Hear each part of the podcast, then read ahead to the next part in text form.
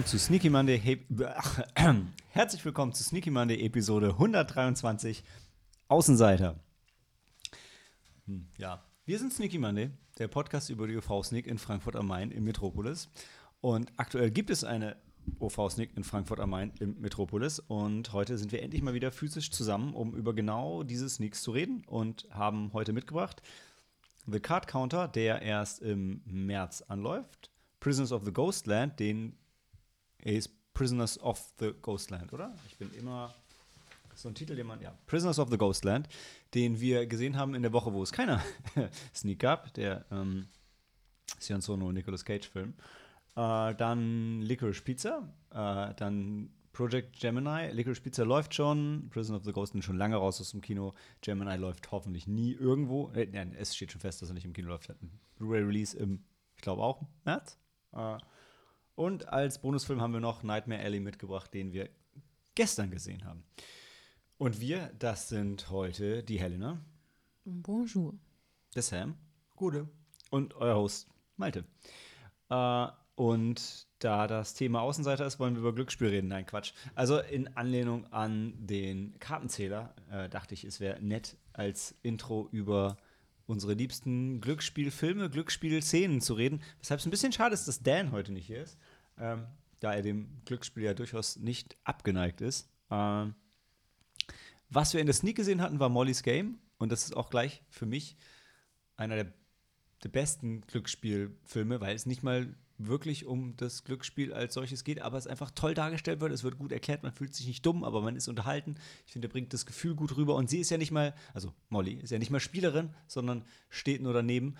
Und vielleicht das Einzige, bevor ich dann auch mal kurz ruhig bin, der Grund, warum ich das ähm, eingebracht habe, ist, weil, und darüber werden wir bei The Card Counter kommen, das ist ein Film, wo Glücksspiel nicht besonders spannend dargestellt wird.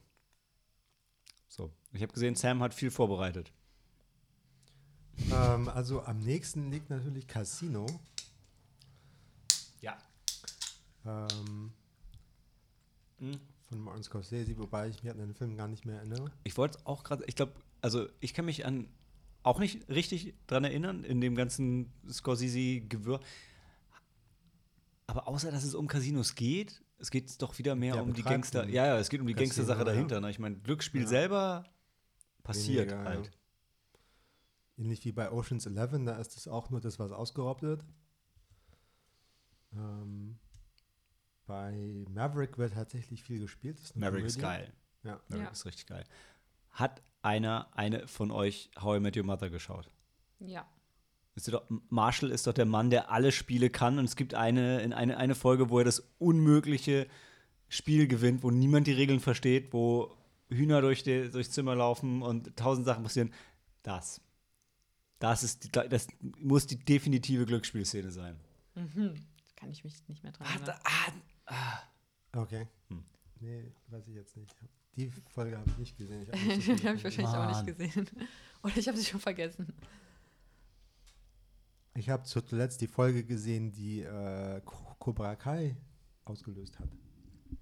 ich dachte, Karate Kid hat Cobra Kai ausgelöst. Nee, Nein, nee, nee, nee. Der, die haben dem Barney zum Geburtstag geschenkt einen, äh, einen Auftritt von äh, Daniel Russo. Stimmt, er war, nee, aber er war doch Fan von dem Bösen. Ja, Ja, ja. das ist ja- ja, ja. Das ist doch. Das ist der Witz, dass sie Ja. halt den falschen Karate Kid geholt haben. Ja. erst. Ja. Nee. Und dann kam der, richt- der, der äh, andere auch noch. Ja, vor- weil für Barney war ja der Bösewicht, der Held der Geschichte. Ja. Der Genau. tragische Genau. Held. Und ja. Cobra Kai ja auch. ja. Anyway, ähm, naja, halt so Las Vegas-Filme wie Hangover und Fear and Loathing in Las Vegas. Oh, warte, Sam, hattest du nicht so einen tollen Indie-Zombie-Film als Sneak für Sammy? Wer, wer, wer hatte noch, wer hatte, ähm, wer hatte den Ja- Zack Snyder Zombie-Film reingeschmissen? Ach so, ja? Army of Darkness. War Army of. Army of, Army of, the, Dead. Ja, das so, war doch ja, der von Army Dan. of the Dead, Ja. ja. das Dan war hat ihn doch Dans, reingeschmissen. Der auch in Las Vegas spielt. Ja, ja, ja, Ja. ja, das war ein Film, ja. Ja. Nichts mit Glücksspiel zu tun. Boah, sie haben ihr Leben aufs Spiel gesetzt, würde ich sagen. Ich weiß nicht mehr für was. Wollten sie den Tresor ausrauben? Ja, War Ja, ja, ja. Das Ziel? Der reiche Japaner hat sie engagiert. Hat, um seinen eigenen Tresor zu Genau. knacken. Das war der Twist? Gab es nicht irgendeinen Twist? Waren nicht, die waren doch irgendwie dann alle expendable und der wollte doch eigentlich was anderes, oder? Wollte nicht irgendwie so ein Zombie, den Super-Zombie? Der wollte, der wollte doch irgendwas. Nicht? Mm, Der, der, der hat da, die hatten doch dann einen Verräter in der Gruppe. Und der sollte doch eigentlich den, der hat doch dann die Zombie-Königin geköpft und dann den Zombie-König Stimmt, ja. angelockt. Da, da war, ja, da war noch ein Subplot-Twist drin. Hatte der einen anderen Auftraggeber? Nee, der hatte, der hatte denselben Auftraggeber, Ah, aber der okay. eigentliche Auftrag war, den Ach, das war ja sein Bodyguard, der mit. Also, Den Super-Zombie. das ist der Ach so. Bodyguard, der Den Ja, aber er wollte den intelligenten Super Zombie, weil er das, das war doch dann ein Armee-Experiment, Ach so, weil sie. Äh, aber ich weiß nicht mehr wofür und war, ist ja auch egal. Aber äh, da war ein Plot. da war ein Plot in ging dem gar Film. nicht ums Geld. Nee. Hab ich mir vergessen. Ja. Ja, und zum, z- zuletzt Thema. dann noch äh, Rain Man. Hm. Ja. Da geht es ja auch um Zählen. Hm. Tom Cruises Ja, die- die fahren ja auch- ist Autist. Nicht, und, nicht äh, nach Las Vegas, auf Atlantic City, also in irgendein Glücksspielparadies fahren die ja. Ich fand auch Fear and Loathing in Las Vegas, wenn wir schon bei den Vegas-Themen sind. Ich finde nie der Äther, wo er diesen langen Monolog darüber hält, dass sie in Vegas die, die Betrunkenen lieben und außer wenn du halt irgendwann über das Level drüber bist. Das war, ja. Oh, äh, Leaving Las Vegas? Hab ich noch nicht gesehen von Cage, äh, mit Cage. Habe ich immer noch nicht gesehen. Da geht es eher um Alkoholismus, oder? Hm. Sein erster und einziger Oscar. Da bin ich mir sicher. Äh, Tombstone. Ah. Da gibt es Ja, stimmt. Ja, ja. Westen natürlich, ne?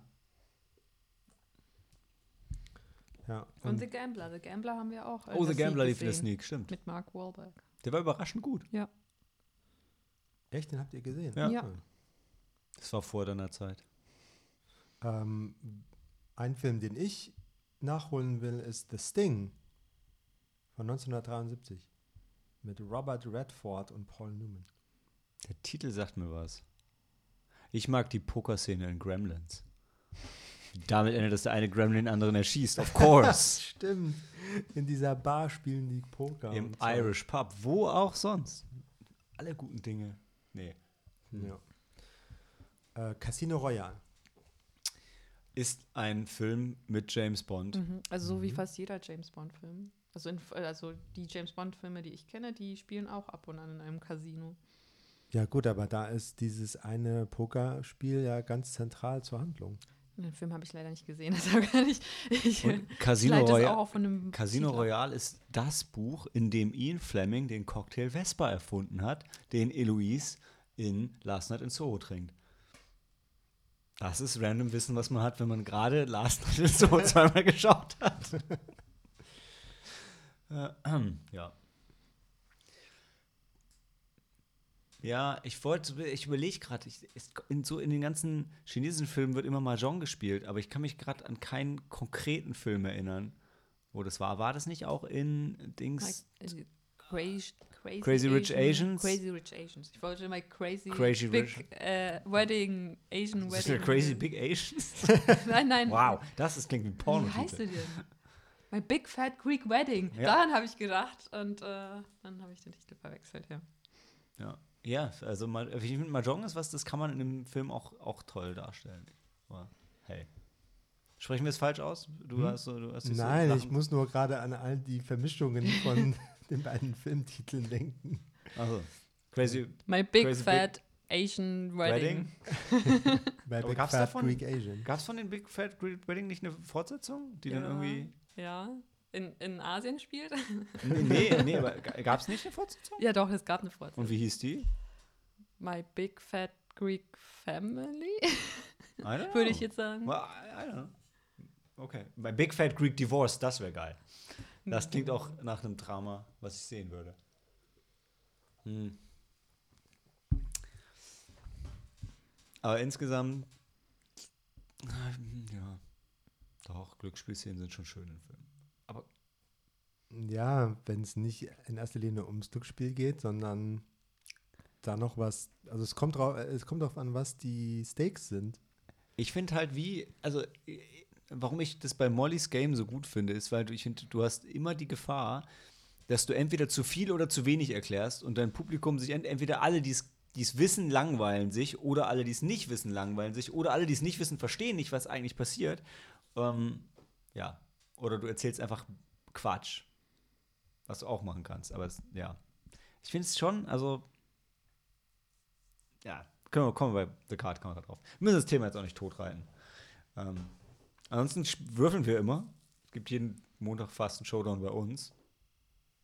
Aber- Mhm. Ich habe schon diverse Pokerspiele gewonnen und ich wusste dabei nicht, was ich tat. sich ausgestellt, am Ende hatte ich immer eine schlechte Hand, aber Du hast immer geblufft. So. Genau. "Ah, Ich weiß nicht, was ich hier habe. Ist ne, ich dachte gut. auch immer, dass ich eine gute Hand hatte. Ich Ja. dachte mal, ja, das, das passt. Eine, Das ist eine Familie. ich glaube halt nur auf Dauer kannst du halt nicht gewinnen, wenn du völlig random spielst. Nein, das nicht. Aber ja. Das letzte und das erste Mal, als ich im Casino war, habe ich auch ähm, verloren. Aber die Male dazwischen hast du gewonnen. Das erste und letzte Mal. Ja. Was? Das so. erste und letzte so, Mal, dass ich ja, ich dachte, Casino war. das wären einfach zwei separate Geschichten, erzählst. Ja, Nein. beim ersten und beim letzten Mal habe ich verloren, aber alle Male dazwischen, ich wusste nicht, dass es nur einmal es gab. gab nur einmal. Okay, fair enough. Es gab Ja. nur einmal. Ey, Ich muss ganz ehrlich sagen, mir ist Pokern, mir ist es zu stressig, weil ich weiß, ich muss die ganze Zeit auf alles aufpassen, dann habe ich schon direkt keinen Bock mehr Mhm. und denke, und vor allem, wenn ich am Anfang scheiß Karten kriege, habe ich keinen Bock. Und dann sieht man das. Äh, und ja. Und dann kommt dazu, deshalb mag ich nicht um viel Geld spielen, aber wenn nicht wirklich Geld drin ist, dann, dann sehe ich halt auch nicht den Anreiz. Also da kann man auch nicht richtig, man kann richtig pokern, wenn es auch um richtig, also wenn es um wirklich relevante Summen geht, finde ich. Und ja, deshalb mache ich es einfach gar nicht. Hm. Tja. Naja, ich spiele gern Mau Mau. Ich spiele gerne Uno. Ich auch. Habe ich Oh. letztens zu, haben wir zu Weihnachten gespielt. Es ist euer Glück, ich habe eine Tochter, die ist bald in einem Alter, wo ihr mit ihr wahrscheinlich dann den ganzen Tag Uno spielen könnt, weil Kinder irgendwie, Yes. denen wird es nie langweilig. Und ich ich habe ich hab noch weniger Bock auf Uno als auf Poker. Das sagt viel. Habt ihr, sind wir, Sam, wir sind jetzt bald alte Männer, müssen wir dann anfangen, Skat zu spielen? Passiert das automatisch? Rummi. Ist das nicht ein Frauending?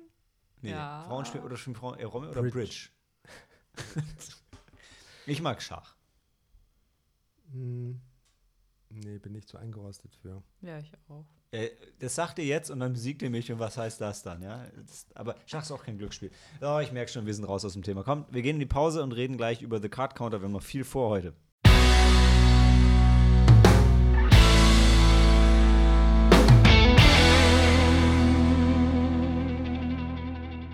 He's playing the hand he was dealt. The Card Counter von Paul Schrader, Paul Schrader. Äh, kommt, wie gesagt, äh, im Intro erst am 3. März ins Kino. 3.3.2022, schon ganz geil irgendwie. Ähm, und nee, ich sage einfach nichts und lass erstmal Sam erzählen, worum es geht.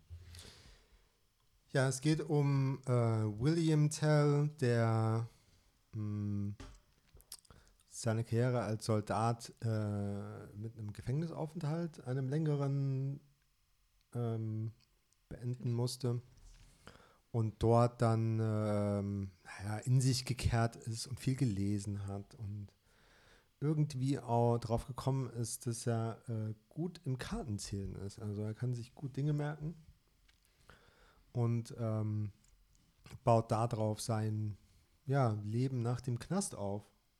Weil einen Job kriegt man bestimmt nicht so einfach als, äh, Ex-Sträfling. als Ex-Sträfling in den USA. Und dann ähm, zieht er halt äh, durch von Motel zu Motel, von Casino zu Casino, um bloß nirgendwo aufzufallen. Gewinnt nicht zu hoch, wettet nicht zu hoch und äh, geht dann wieder, bevor man auf ihn aufmerksam wird. Ähm, und seine Routine wird äh, unterbrochen durch einen jungen Mann, der ihn ausfindig macht. Ähm, Naja, die sich zufällig treffen. Die treffen sich zufällig. Die treffen sich zufällig? Ja, die treffen sich zufällig. er auf ist diesem erst in einem Seminar. Hotel, wo, wo der äh, Gordo. Das halt sind dann, ist, das hat dann wieder was von äh, dem mein, meinem gehassten Stilmittel, zwei Menschen treffen sich im Wald. Damit Ja. die Handlung weitergeht. Wo, wobei ich finde es Äh, jetzt nicht randomly. so unrealistisch, dass der Gordo halt über seine Karriere hinweg Leute eingesammelt hat, die ihn scheiße finden und die dann Irgendwann in derselben Vorlesung von ihm sitzen oder was? Mhm. Ja, wir wissen ja, Sales Pitch, wir, oder? wir wissen ja noch Ja. nicht, oder die, die Zuhörer wissen noch nicht, wer Goro ist. Ja, ich weiß, ich weiß, ich weiß.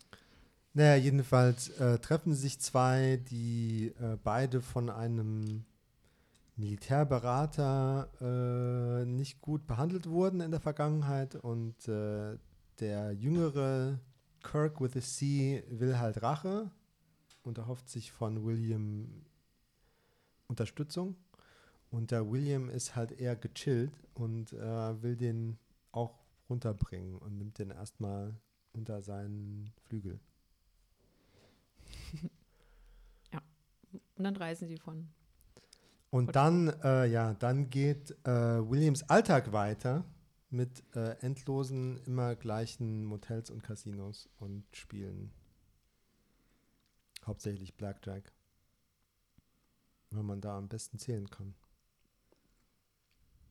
Ja, und vielleicht muss man noch sagen, dass er bei dem Versuch, Cirque zu unterstützen, halt dazu genötigt wird, dann doch größere Spiele zu machen und halt generell aus seiner Reserve gelockt wird. Also ohne jetzt den ganzen Plot vorherzunehmen. Ne? Ähm, Ja, gut, also er fährt halt gut, wenn es nur um ihn selbst geht.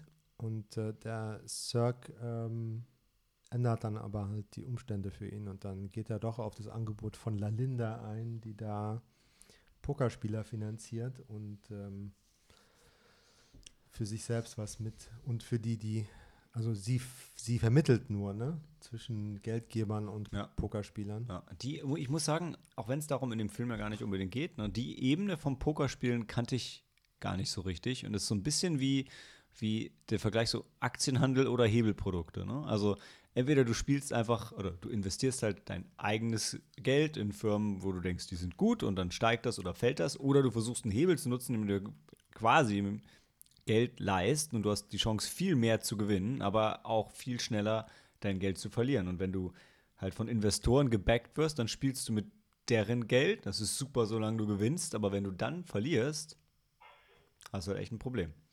Ja. Und genau das hat er halt vermieden. Genau. Also wir haben einerseits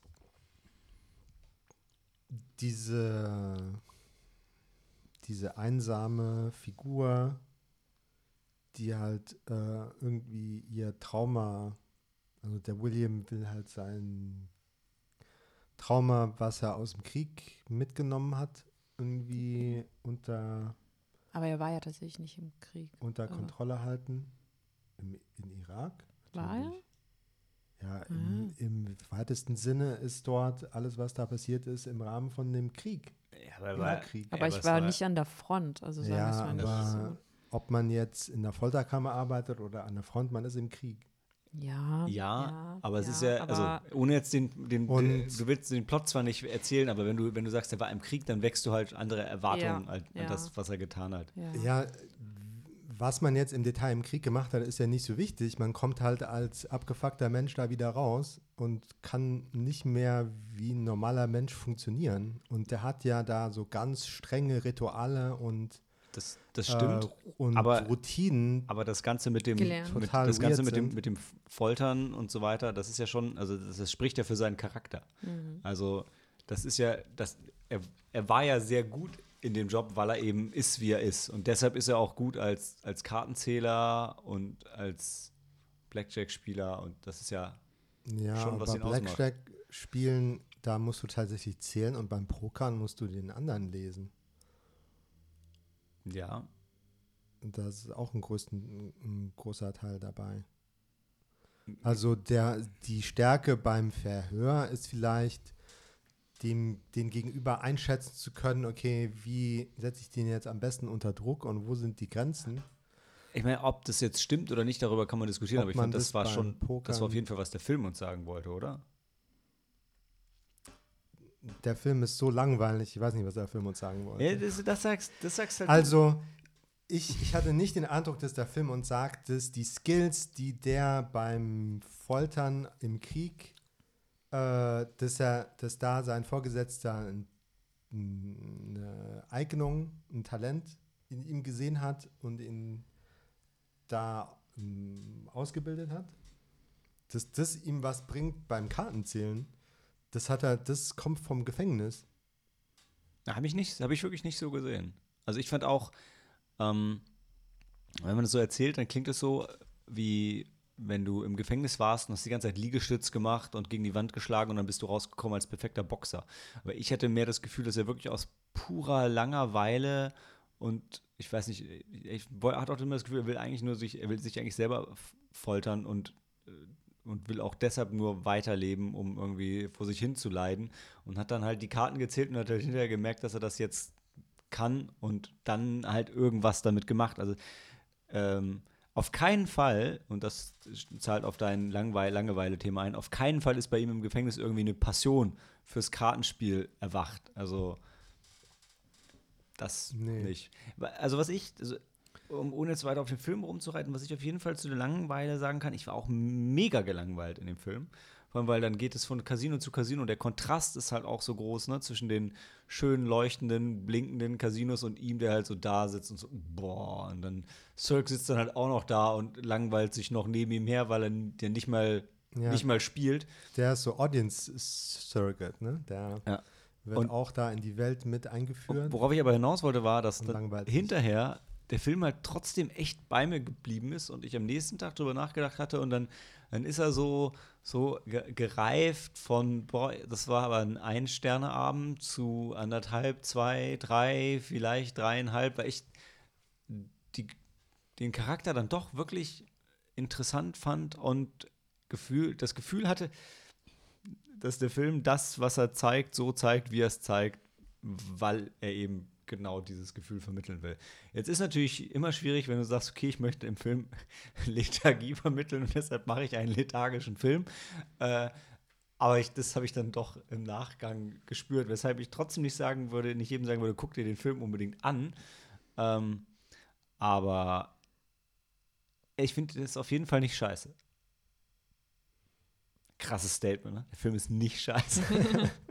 ja, der ähm, hat sein Ziel gehabt und hat es umgesetzt. Aber wenn man halt im Zuschauer den äh, äh, Daseinszustand generieren möchte, wie äh, in dem der Cirque steckt, ähm, damit man dann vielleicht versteht, wie Cirque dann handelt am Ende. Weil der das Gefühl hat, es muss jetzt einfach was passieren und äh, versucht dann da auszubrechen aus der Routine. Wobei ihm ging ja, ja Wer versucht aus, also der William versucht ja nicht auszubrechen aus der Routine. Nee, von Cirque hat er gesprochen. Ja. Aber ich glaube, Cirques Problem war ja auch nicht die, die Routine, sondern mehr, also das ist ja, da müssen wir im Spoilerbereich drauf machen, also der hat ja schon auch noch eine andere Motivation außer Langeweile, dass er was an der, an dem Status quo ändern will, sondern Rache. Ähm, was, was, wollte ich denn unbedingt noch sagen?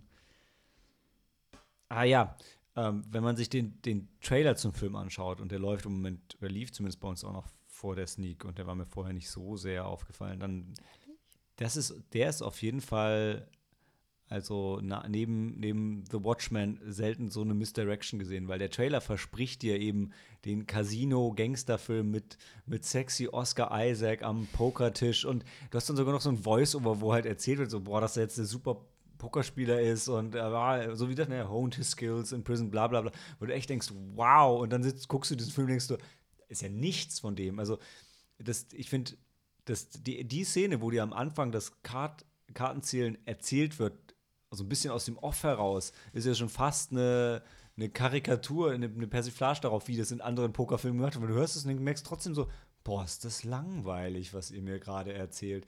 Und ich finde es aber, ich finde es halt gerade gut, ne? gerade Sam, weiß ich, du warst hinterher noch so ein bisschen geflasht, als du gesehen hast, ach ja, Paul Schrader, der hat Taxi Driver gemacht und so und, mm, und das ist halt schon irgendwie so ein, so ein Kultregisseur ja, und Drehbuchautor. äh, habe ich von Paul Schrader bisher nur diesen äh, Bringing Out the Dead mit Nicolas Cage als äh, Sanitäter gesehen. Ähm, also Taxi Driver habe ich nicht gesehen, Red Bull, äh, Raging Bull, Raging Raging Bull. Aber hat er auch nur die Drehbücher geschrieben? Ja, ja. Mhm. Äh, Aber Taxi Driver hat er auch gemacht. Nein. Nee, das war- war doch Martin Scorsese. aber war er da nicht auch mit Director? Äh, Also müssen wir jetzt sehr irren. Ähm, double check. Jedenfalls äh, First Reformed mit Ethan Hawke, den ich nicht gesehen habe.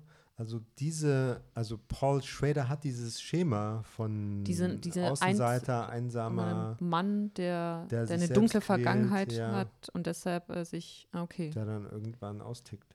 Und Ja, der ja, dann, vielleicht. der dann, ähm, bei Taxi Driver, der Taxi Driver trifft er nicht auch ein junges Mädchen Ja. und Mhm. versucht sie dann von der Straße zu holen und, ähm, ja, und auch wahrscheinlich eine junge Frau, mit der er so ein bisschen anbandelt und dann, Ja, aber also Taxi Driver, äh, also wenn du den, den, Also ich meine, den, wenn man Paul Schrader äh, kennt, weiß man genau, was man hier kriegt.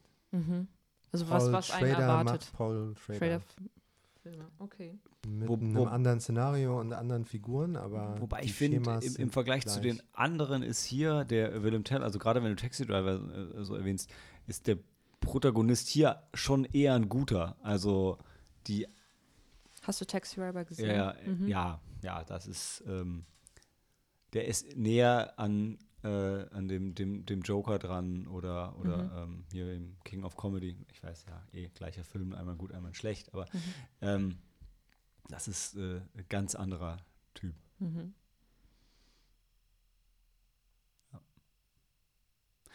Ja, ähm, ich, ja, vom, wollen wir noch einen kurzen Spoilerbereich hinten dran hängen, wo wir noch über das reden, um das wir so rumtänzeln vom Ende her und erstmal eine Wertung abgeben? Ich, ich habe angefangen, dann bringe ich es auch zu Ende. Er, wie gesagt, er hat mich danach noch verfolgt. Ich weiß nicht, am Ende, äh, glaube ich, meine professionelle Review wird eher drei, meine private war dreieinhalb. Damit wir ein bisschen drüber reden können, gehe ich mit dreieinhalb rein. Äh, äh, ich fand den wirklich äh, im Nachgang dann doch gut, auch wenn er beim Schauen langweilig ist, das stimmt. Aber, wenn wir irgendwann drüber reden, äh, Moon Trap, Moonfall, Moonfall, Moon, wie heißt der Moon- kackten Moonfilm von gestern? Moonfall. Moonfall, genau. Also Lange, Langeweile kann man auch ganz anders noch steigern. Ja,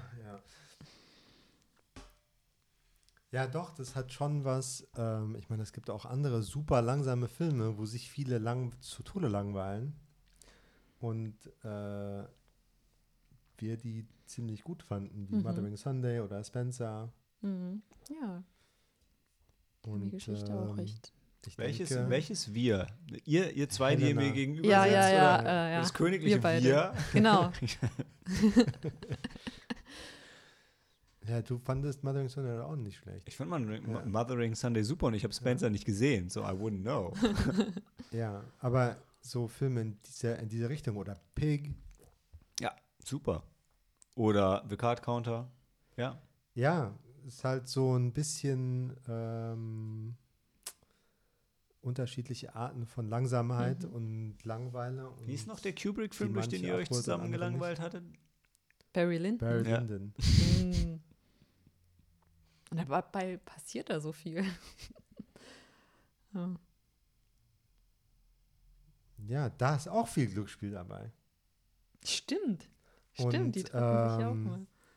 Da kommt vielleicht, weil der langweilt sich ja dann auch irgendwann Ja. so, ich bin reich, was, was soll ich hier ja, noch? Die Leute sind alles, doof. brauche. Die sind hier Ich nur, kann nicht weil jeden sie Tag, äh, wegen Entertainment und nicht wegen mir.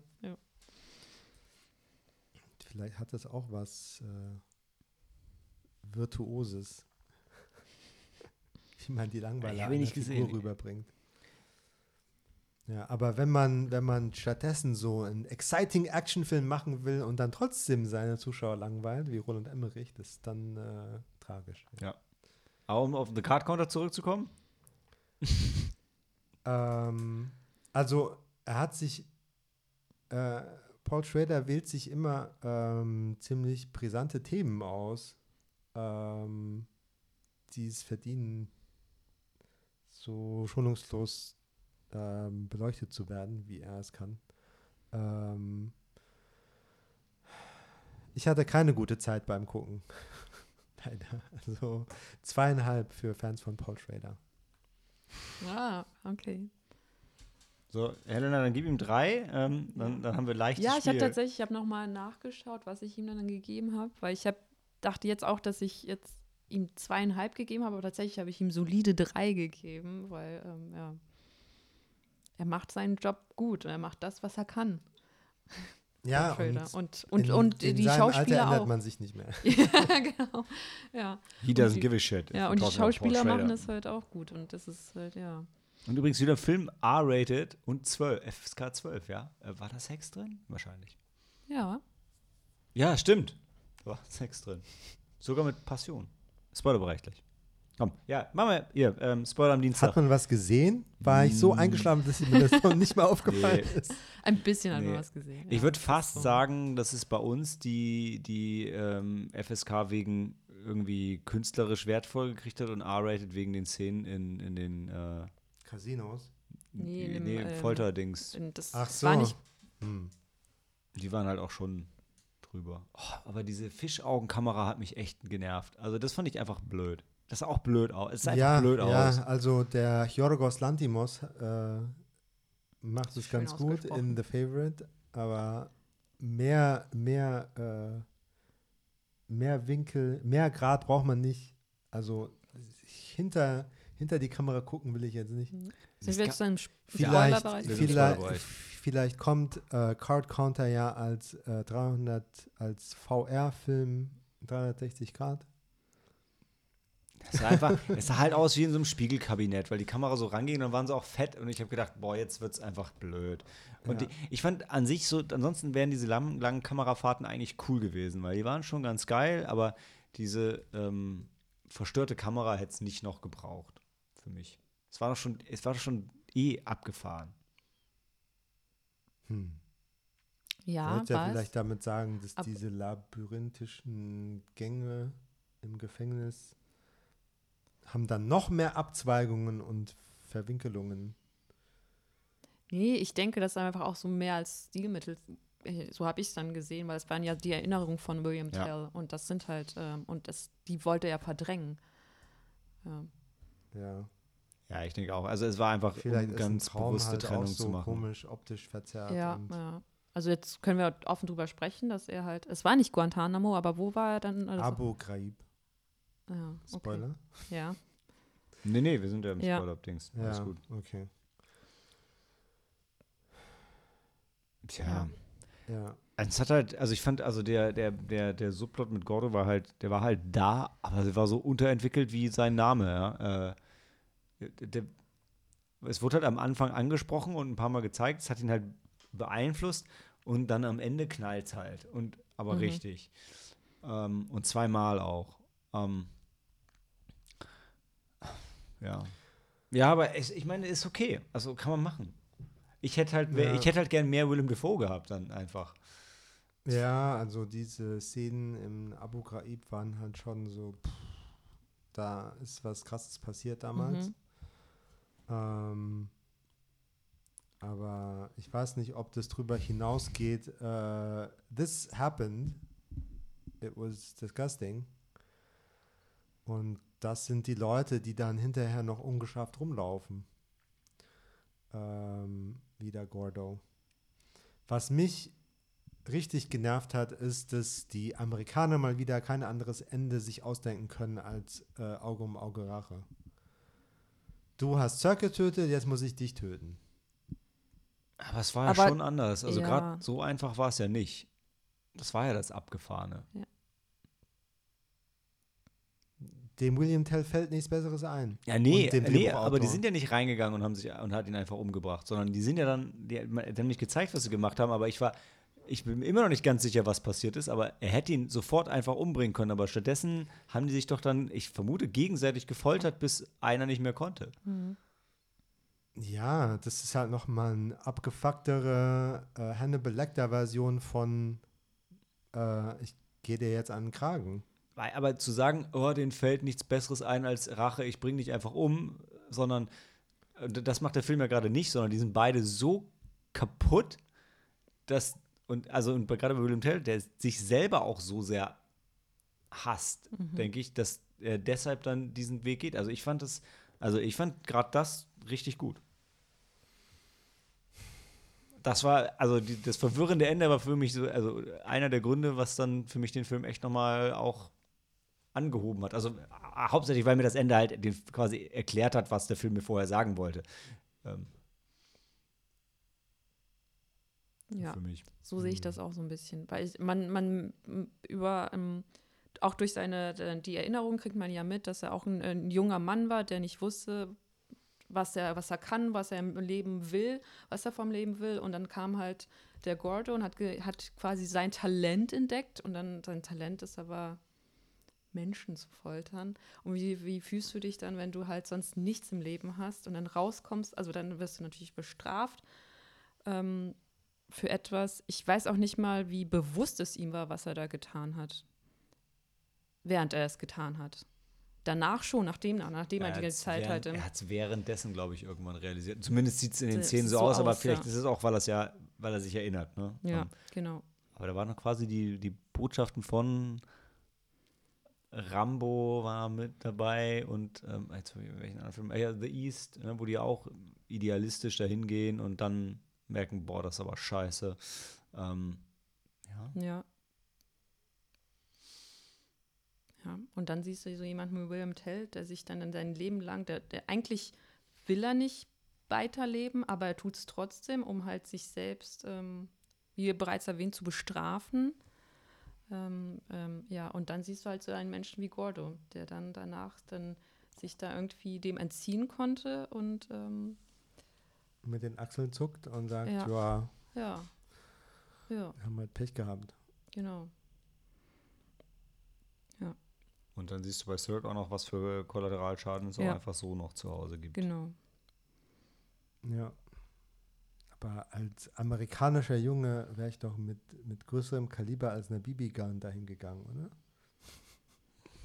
Ja, er, er schien jetzt auch nicht die hellste Burner am Christbaum zu Ja. sein. Vielleicht hat er sich das auch alles ein bisschen einfacher vorgestellt. Also, Hm. naja, komm, Leute, ich glaube, ist ein okayer Film. Belassen wir es dabei. Gehen in die Pause und re reden gleich über Prisoners of the Ghostland.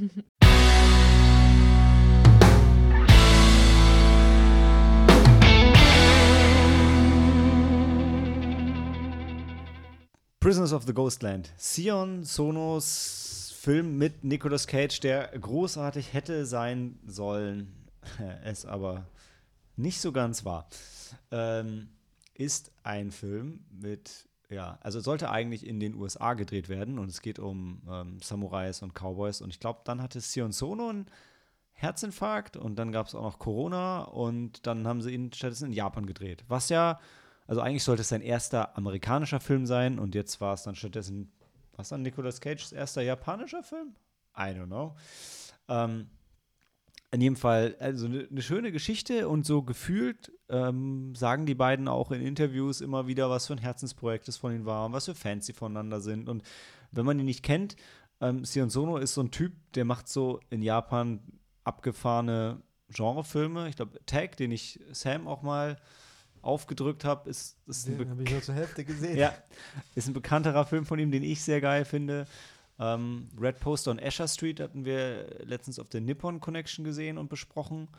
Äh, Ich glaube, das Königliche. Nee, Helen, du hast ihn auch gesehen, ne? Ja, ja, den habe ich auch gesehen. Ja. Danach habe ich Aktien von der japanischen Post gekauft. Ist ein okayes Investment. Ähm, und der trifft Love jetzt auf Nick. Genau, ja. Oder so, ähm, ja. The Virgin Suicides, also ja. Äh, und der, der trifft jetzt auf Nicolas Cage, der ja auch so, so, einen, so, einen, so, einen, so einen leichten Hauch äh, Hang zum, zum Trash-Film hat. Und eigentlich ja Match made in heaven.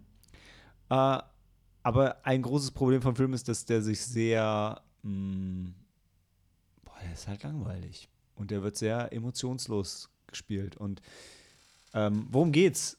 Nicolas Cage ist der Held, deshalb heißt er auch einfach nur Hero und ist in, in wie heißt das? Ach, scheiße, heißt wirklich Samurai Town. Äh, und wird von dem, dem Governor beauftragt. Also er ist im Gefängnis wegen, ähm, weil er bei einem Banküberfall mit seinem Kumpel Psycho zusammen ähm, Kinder erschossen hat, aber eher der Psycho und nicht so Cage. Egal, in dem Fall ist er im Gefängnis, der Governor äh, befreit ihn, damit äh, er seine, ähm, seine Tochter zurückholt. Seine Tochter äh, Bernice, gespielt von Sophia Butella.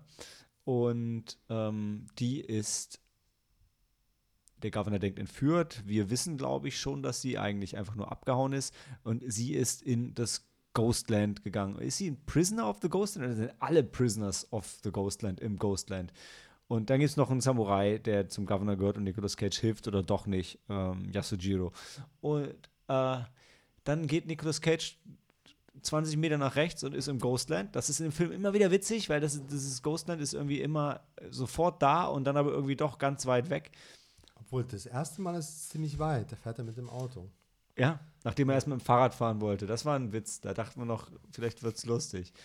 Ähm, ja, und in dem Ghostland sitzen die und halten eine Uhr fest, weil Damit sonst, nicht weiterläuft. Ja. ja, weil sonst die Welt untergeht und irgendwie ist da einer der Frauen Predigt.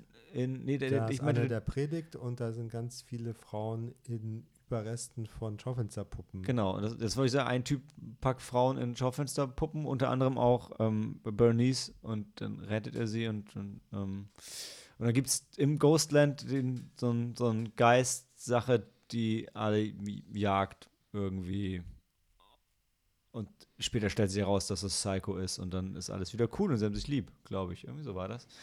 Und äh, das Witzige ist, dass Nicolas Cage, ähm, wie, wie Snake Plissken, äh, hat er äh, ein bis drei Tage Zeit und hat Sprengsätze an seinem Körper und an seinen Eiern, die explodieren, wenn, äh, also er kann nach einem Tag das Zeitfenster auf drei Tage verlängern, wenn Bernice ihren Namen sagt oder irgendwie sowas. Ja, Mhm. Und die explodieren entweder nach dem wenn Zeitlimit er oder wenn er Frau Gewalt androht. Ich dachte immer, wenn er nur Gewalt, äh, ge- ge- gemeint zu Bernice ist oder ist jede Frau zählt. Ich dachte auch nur Bernice. Nur Bernice? Oder wenn er erregt ist. Auch wenn er erregt ist. Also wenn er, weil, weil Stimmt, ja. Wenn er sexuelle Erregungen zeigt und wenn er aggressiv gegenüber Frauen wird. Oder Bernice. Ich glaube, es war nur Bernice. Okay. Ja, das ist der Film. Und das ist irgendwie sau langweilig. Alle reden so völlig unmotiviert. Die Japaner reden so, äh, ist nicht gemein gemeint, aber die Japaner reden so schlechtes Englisch, dass man es gar nicht mitbekommt, dass es Englisch ist, teilweise. Und eine redet Chinesisch, was ja total okay ist. Aber ähm, Leute, sagt doch auch was. Ich will, ich will nicht jetzt einfach nur fünf Minuten auf den Film einschlagen, aber es war halt langweilig. Also, ähm, von dem, was ich so drüber gelesen habe, hatte ich den Eindruck, dass es im, in irgendeinem bestimmten Stil gedreht ist. Ist das nicht auch eine Comicbuchverfilmung? nicht, dass ich Weiß wüsste. ich nicht. Oder? Nee. Nee, es ist ein originales Drehbuch. Das ist mega originell auch. Nicht? Ja, es ist ein Haufen separater Ideen und die komische Schauspielerei von den verschiedenen Leuten soll halt irgendwie trashig, also so schlecht, dass es wieder gut ist sein, aber es ist einfach nur sehr schlecht. Und langweilig. Und unmotiviert. Es ist, ja, ich, ich, ich habe ja noch irgendwie die Hoffnung, dass es vielleicht die Sprachbarriere war oder whatever. Ich meine, Sion Sonos Filme sind eh so ein bisschen Hit or Miss. Das würde ich auch, würde ich auch sagen. Aber so ist es mit Trash halt. Ähm, aber er hat auch keine, ich meine, man erwartet es von Cage auch nicht, aber er hat jetzt auch keine geilen Action-Szenen, obwohl hier der Tak Sakaguchi, der den Yasujiro spielt, der kann schon was und der macht auch einige ganz nette Action-Szenen, obwohl er auch irgendwie einfach schon ein bisschen, was ja okay ist, aber er ist schon irgendwie schon ein bisschen älter und ein bisschen dicker und eher so ein, wirkt jetzt mehr wie so ein B-Action-Star mittlerweile. Und, aber die Action-Szenen von ihm, die machen halt auch, die wirken immer noch wie so ein Fremdkörper, weil die Figur eigentlich gar keinen Sinn macht in dem Film. Ja, und er hat keinen ordentlichen Gegner, der auf einem ähnlichen Level ist. Der bringt einfach immer alle um, die da ja, sind. Ja. Helena, du Der siehst ein bisschen aus, Yasujiro. als würdest du was sagen wollen. Nee. Wer- nee. Wer, wer, Yasus, Yasujiro, ja. der hat keinen, keinen Keinen ebenbürtigen, ebenbürtigen Gegner, ja. Und er ist aber der Bodyguard des Governors. Was ja Sinn macht. Also genau so jemand willst du ja als Bodyguard haben. Mhm. der sich aber dann zum Schluss äh, dann ähm, doch so ein bisschen auf die Seite von Nicolas Cage ähm, stellt. Weil er der Hero ist. Ja. Um dann gegen ihn zu kämpfen. Ah, Ja, weil er, weil er so ein Männerding, glaube ich. Ich glaube, also man kann echt nicht viel zu dem Film sagen. Ganz ehrlich, jetzt bei uns als Gruppe und ich, Dan war an dem Abend auch dabei, glaube ich, ja, zwischen Hardcore-Japan-Nerds, Horror-Trash-Fans und Nicolas Cage-Fans und wir waren trotzdem alle gelangweilt und genervt von dem Film. Muss man leider sagen, den, den, den kann man nicht, den kann man niemandem empfehlen. Weil und es bringt auch nichts jetzt darüber mega herzuziehen, weil so lustig dumm ist er jetzt auch nicht, aber es ist halt langweilig. Ja. Ja. Sehr viele Flashbacks und Ja. Zeitlupe und Ja, dann, dann lassen wir es. Echt. Also muss man auch nicht mehr nachtreten. Ist der, ähm, ist er noch anderthalb, anderthalb Sterne? A for Effort? I, I guess. Ja. Okay. Ja, aber siehst du, sogar die Diskussion ist langweilig zu dem Film. Da haben wir es. Was machen wir als nächstes? Jetzt wird's gut, oder? Jetzt wird's, jetzt wird's gut. Licorice Pizza, bis gleich.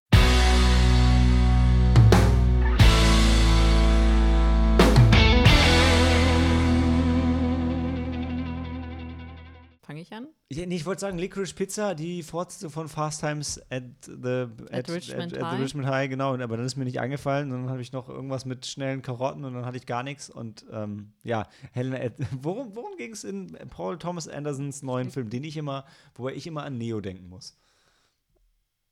Bei, bei To Paul Thomas Anderson denkst du immer an äh, Neo. Neo, weil der ist doch auch Mr. Anderson.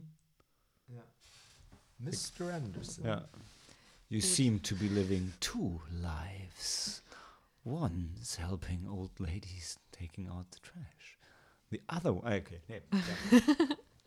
Okay, Licorice Pizza ähm, ist eigentlich die Geschichte von zwei jungen Menschen. Einem äh, jungen Mann Einem Mann und einer Frau. und einem Mann und einer Frau, die sich auch zufällig. Achso, vielleicht sollten wir erwähnen, es spielt in, ähm, in Amerika der 70er Jahre. Und ähm, ja, der junge Gary, 15 ist er, trifft auf die etwas ältere, aber doch noch junge ähm, El Elana oder Elena? Alana. Alana heißt sie. Alana. im- Ja. Die ist glaub, vielleicht so knapp acht Jahre älter. Also sie ist Mitte 20, glaube ich, ja. Das ist ähm, in dem Alter schon viel. In, in welchem Alter? 15 und Mitte Und 20, ja, das ist, ja, das stimmt. Und ähm, naja, ähm, er spricht sie halt dann an, er findet sie ganz toll und er möchte dann mit ihr ausgehen. Und dann gehen sie dann aus und lernen sich halt besser kennen. Und dann ähm, folgen wir den beiden, äh, ja, durch ihr, ihr Leben.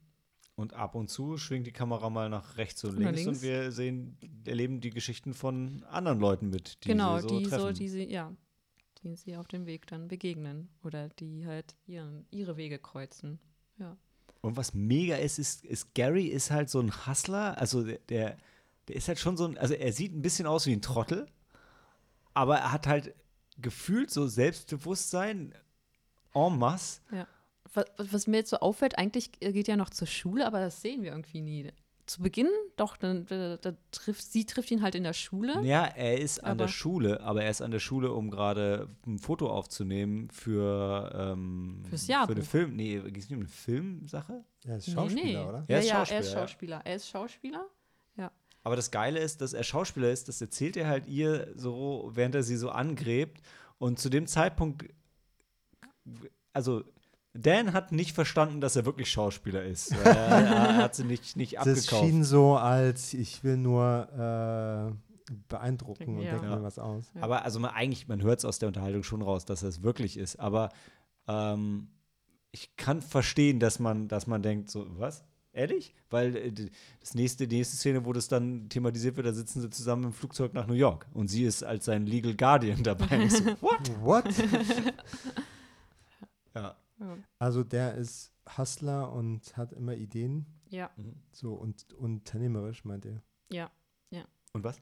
Unternehmerisch, ja. Ja, ja, ja, Ja. Wasser, verkauft Wasserbetten später, ähm, verkauft Flipper, nachdem sie legalisiert Nee, er stellt Flipperautomaten auf, nachdem sie legalisiert sind. Also wirklich immer ein neues Ding, neues Ding, neues Mhm. Ding.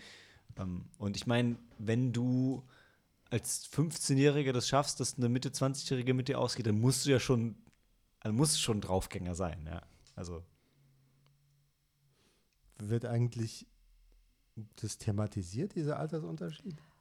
Ja, schon, weil sie ist besonders darauf ähm, bedacht, das immer zu betonen, dass sie nur Freunde sind. Dass sie, dass es Mhm. nie was, äh, äh, nie, dass sie nie eine romantische Beziehung eingehen können, weil sie ja so viel älter ist als er. Und sie arbeitet, sie arbeitet halt in diesem ähm, Fotogeschäft oder was auch immer. Also zu Beginn, zu Beginn ähm, ist sie Assistentin für diesen Fotografen und weiß aber nicht so richtig, was sie mit ihrem Leben anfangen soll oder ja, Und er weiß es halt gefühlt Ja. immer. Ja. Er weiß halt immer, was er machen will, was Ja. er machen soll, was er. Ja, der hat und- immer schon den Hört sich nicht an wie ein 15-Jähriger. Nee, gar Nee. nicht. Und das ist halt auch das Coole, weil du ver so, so wie die Hobbits in Herr der Ringe und du vergisst immer wieder, dass sie klein sind, vergisst du bei ihm immer wieder, dass er so jung ist und dann kommen wieder Szenen, die zeigen, ja, ist, irgendwie ist er schon doch noch ein Kind. Und das ist äh, krass. Also und, und die, aber und das Tolle ist auch die Szenen, wo man dann wieder merkt, dass er so jung ist. Das sind manchmal Szenen, wo sie schon, wo man so denkt, so wie sie so, oh, warum bin ich denn mit dem zusammen? Und dann gibt es auch Szenen, wo denkst, das ist einfach die schöne menschliche Seite von ihm, die ihn auch auszeichnet. Also, er ist einfach ein Knaller, der Film. Und dann diese Geschichten, wohin der abdreht. Also mein Highlight, das, das ist jetzt, ist wirklich dieser Restaurantbesitzer mit seiner japanischen Frau.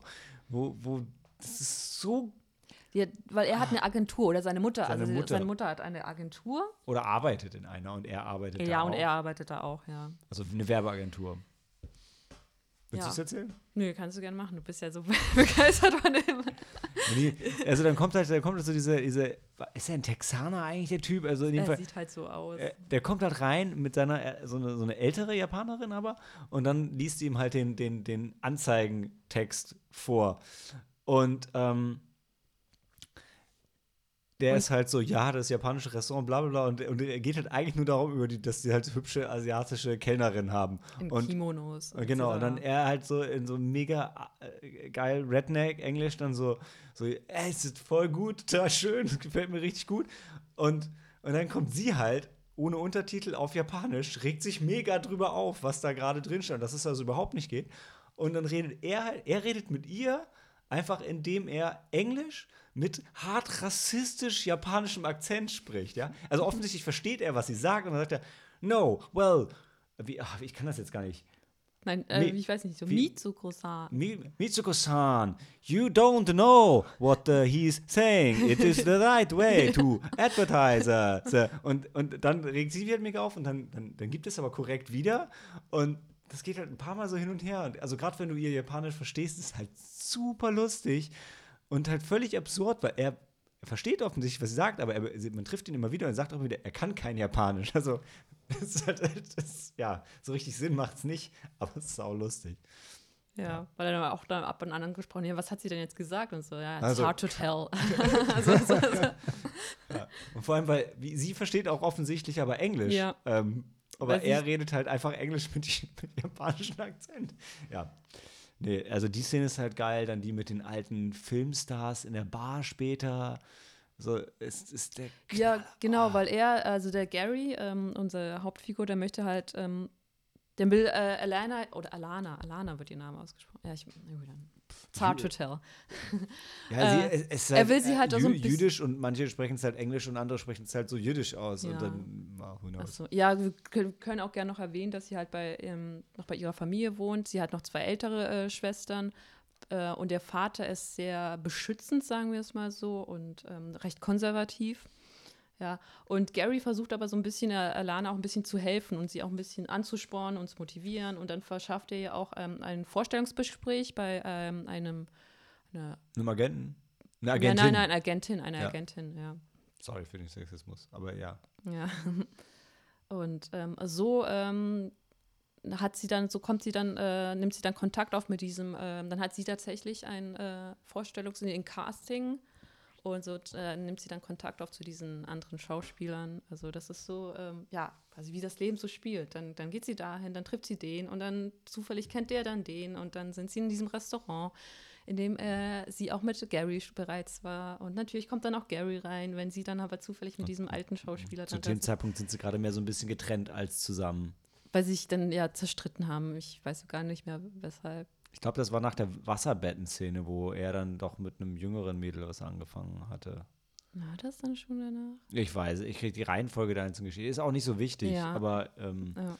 ja. Und, aber, und jede Geschichte bringt wieder was Neues rein. Mhm. Also ohne zu spoilen, sie, oh, naja, ein bisschen spoilen wir schon. Also sie geht dann, sie geht dann in Anführungszeichen in die Politik, also ähm, ist halt, arbeitet als, als Wahlhelferin, Helferin. also unentgeltlich, meine ich. Und dann mach, verliebt sie sich so ein bisschen oder schwärmt halt sehr für den, den Politiker, den, einen von den Safti-Brüdern. Äh, ähm, das Casting ist mega in dem Film. Einer von den Filmstars ist auch Tom Waits, egal. Äh, und dann, dann wird noch so ein bisschen, so ein bisschen so, dann wird noch so ein bisschen so eben schnell so kurz das Thema Homosexualität so ge ge gestriffen und so emotional, dass mir direkt die Tränen kamen. Ähm, und dann geht es wieder weiter in die nächste Geschichte. Äh, Also irre. Und ich meine, wir folgen denen ja auch einen Sommer lang. Das ist was denn tatsächlich, ich glaube, es ist das. Es ist echt nicht länger? Doch, doch, das Doch ist länger? schon, doch. Guck mal, ja, so viele Jobs, wie sie hat, das kann sie ja gar nicht. Also, und, und Pinball Ich wird legalisiert. Also, das dauert doch, bis das durch die verschiedenen. Also, das geht über Jahre, die Geschichte. Ja? Auf jeden Fall. Okay. Das ist das. Äh, Guck mal, sie wird, sie, wird, sie wird Schauspielerin, dann arbeitet sie im Wahlbüro, dann macht er, den, er macht ein Wasserbettengeschäft auf und Ja. das geht wieder zurück. Dann macht er diese Pinball-Sache auf. Also, das, das so schnell, dass dann. Ja, Nee. aber das, das, äh, das kriegt man so gar nicht mit, weil ich hatte das Gefühl, dass du denen einen Sommer lang folgst. Ich meine, ja. der Film geht auch über zwei Stunden und Ja. fühlt sich an wie fünf Minuten. Ja. Also, das ist Ja. echt. Das die ist altern also nicht so merklich. Hm, vom- Nee, vom Nee. Nee, her. nee, Nee. nee. Das Einzige, was dann ähm, einen hilft, das irgendwie zeitlich dann einzuordnen, sind halt ähm, die, die Nachrichten, die dann immer im Hintergrund laufen oder der Zeitungsartikel, den sie dann Stimmt, dann, weil die, die weil, äh, Ölkrise lo- ausbricht, ne? genau, und dann gibt es ja. kein Benzin mehr. Ja. Dann können sie keine Wasserbetten mehr verkaufen. Ja, es wird ja immer so. Oder äh, sie verkaufen die Betten ohne Wasser, kostet nicht so viel Benzin. Ja, aber ta tatsächlich, tatsächlich wird das ähm, benutzt, um den Altersunterschied wieder wie, hervorzuheben, weil sie dann halt ziemlich abgefuckt ist von der Situation und ihm halt auch wirklich vorwirft, du merkst überhaupt nicht, was eigentlich da, was geopolitisch hier gerade Mhm. los ist, dass das ein krasses Ding ist. Ähm, weil er rafft es halt wirklich überhaupt nicht. Ja. Und ja, hat aber für den Plot dann nicht so die Bewandtnis, außer dass es eine super lustige Benzinszene gibt. Ja, ja. Und sie treffen dann hier ähm, Bradley Cooper, der den, ähm, den Mann von Barbara Streisand spielt. Streisand. Das ist Streisand. Ja, oh Gott. Ja, äh, da, oh, die, aber die geile Szene aus dem Trailer habe ich verpasst. Oder ist die nicht drin? Da, wo er die Ich dachte, ich wäre auf der. Toilette. Als ich wieder, ich dachte, als ich war Also nämlich haben wir sie auf der beide Toilette. verpasst. Du warst doch da. Ich habe ich hab die Szene im Film nicht gesehen. Ich habe sie auch nicht gesehen. also, dann, ist die, dann sind wir uns nicht sicher, ob sie wirklich im Film ist. Ja. Weil Im Trailer gibt es eine mega geile Genau. Szene, wo er so ausrastet und zwei Ja, Autoscheiben gut. Ja. mich, ja. Aber im Film haben wir sie beide nicht gesehen. Dann, nee. Und ich dachte nämlich zu dem Zeitpunkt, dass ich dann gerade auf der Toilette ja, war. ich dachte aber das auch. Also, das ich. Nee. Aber wir waren nicht zusammen Aber auf wir der waren, nicht, Toilette. wir waren nicht zusammen auf der Toilette. Weil ich kam wieder und dann Okay, hast du mir ich nämlich glaube, erzählt, wir können wie. sagen, äh, der, die Szene gibt es im Film nicht. Vielleicht. Ja, Ja, ja. ich würde nicht ganz drauf wetten, aber ich bin sehr wahrscheinlich. Und also bei äh, aller, aller Liebe, also ähm, ein Abenteuer auf den Toiletten vom ähm, Metropolis äh, kann ich keinem an einem Montagabend empfehlen. Also das, äh, ich weiß ja nicht, wie die Damentoilette ist, aber die Herrentoilette Oh. ist super eklig. Ähm, riecht auch stark nach Urin, da ist auch überall Urin. Mhm. Die, die Toiletten, äh, Ja, die haben ja ja, so ja. Holzwände, die von unten äh, weg, Licorice ähm, Pizza. schimmeln. Ja, geiler Film, geiler Film. Ja. Ey, wir brauchen auch nicht mehr sagen. Wir haben, wir haben schon, Ja, wir haben den schon muss zu man viel gesagt äh, eigentlich. eigentlich muss man den, ähm, den sehen, um ihn Ja. halt Und spielt aber auch keine, also auch wenn jetzt irgendwie plotmäßig ein bisschen gespoilt wurde, das ist auch egal, weil darum, darum geht's nicht. Also das muss, muss man äh, fühlen. Auch der, Ja. R-Rated und ab 12. Ja. Bam. Ja. Eigentlich geht es um, um, um Gefühle und ja, so wie. Ich weiß gar nicht, ob es primär tatsächlich um die Geschichte äh, von den beiden, also um ihre Beziehung, eigentlich geht es um ihre Beziehung. Es schon im Kern steht schon dieses sich, sich verlieben und zueinander finden. Mhm. Aber wie gesagt, super organisch geht die Kamera einfach mal nach rechts und links und dann geht man mit. Ja. Was hast du ihm gegeben? Ja. Ähm, vier Sterne. Wollen wir nicht mehr machen? Ja, tatsächlich. Aber ich, ich, will, ich, ich wüsste halt nicht, warum. Ich, ich, ich wüsste nicht mal, was ihm zu fünf fehlt, aber wir können ihm viereinhalb. Wir können ihm viereinhalb geben, weil es auch so, so, auch so viele kleine Details, die halt den auch so toll machen. Dann sind sie auch auf dieser Comic-Con oder, oder der Convention. Dann will er nämlich dort nämlich dann diese Wasserbetten verkaufen. Und da kommt John C. Riley als Frankenstein. ja. Einfach mal so. Ja. Bam. Ja. Ja. Okay, awesome. Ja, awesome ist eine gute Überleitung. Und dann weiter geht's gleich mit Project Gemini. Ge Gemini? Gemini? Klären wir gleich.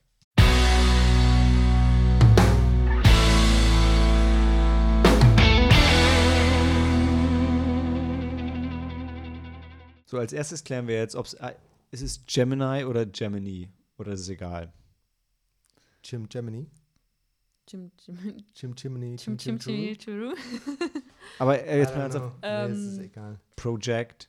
Oh, warte, wir sagen einfach Projekt Gemini. Ich finde es Ja. übrigens geil. Also, Projekt, ja. Das, ja. Das Russische. Wobei, Projekt. wobei das Witzige ist, es ist ja auch im deutschen Project, aber wie geil ist es bitte, dass er im Original Anführungszeichen hat und in der deutschen Version nicht? Ich meine, erstens, warum hat er es vorher? Zweitens, warum hat man es dann weggelassen? Ich weiß es nicht. Und wie so vieles ähm, weiß man auch bei diesem Film nicht so richtig, was und warum. Weil, also was passiert ist, ist, die Russen haben mh, einen Sci-Fi-Film gemacht und die haben ihn in Englisch gedreht oder zumindest in Englisch ähm, synchronisiert. Also es gibt den Film nur in Englisch. Aha, okay. Und ähm, das macht es aber nicht besser, weil wir folgen einer Gruppe von, von Bodybuildern. Also warte, wo fangen wir an? Also die Erde ist am Arsch. Wir haben, glaube ich, wir haben, wir sterben und es gibt ein Ja. Virus. Ja. Aber das ist nicht alles. Es trocknet auch irgendwie aus und, und, und die Es gibt eine Eröffnungsmontage mit, äh, die Menschheit hat alles kaputt gemacht. Genau, und alles ist am Arsch, ne? Ja. Und das ist also wirklich, äh, bis auf dass der Mond äh, auf die Erde fällt, ist alles kaputt in dem Film. Und deshalb, ich meine, lass ich deshalb, deshalb gehen die Russen, David, Steve, Frank, Peter, Leona, das ist die einzige Nicht-Russin, offensichtlich, Ryan und Richard und wer auch immer noch auf diesem Raumschiff ist, los. Die fliegen weg und was sie dabei haben, ist ein Artefakt von der Erde, was, was irgendwas kann. Ich, ich, ganz ehrlich, ich fand, es wurde nicht gesagt, was es äh, aber das ist halt da und das ist der Antrieb vom Raumschiff.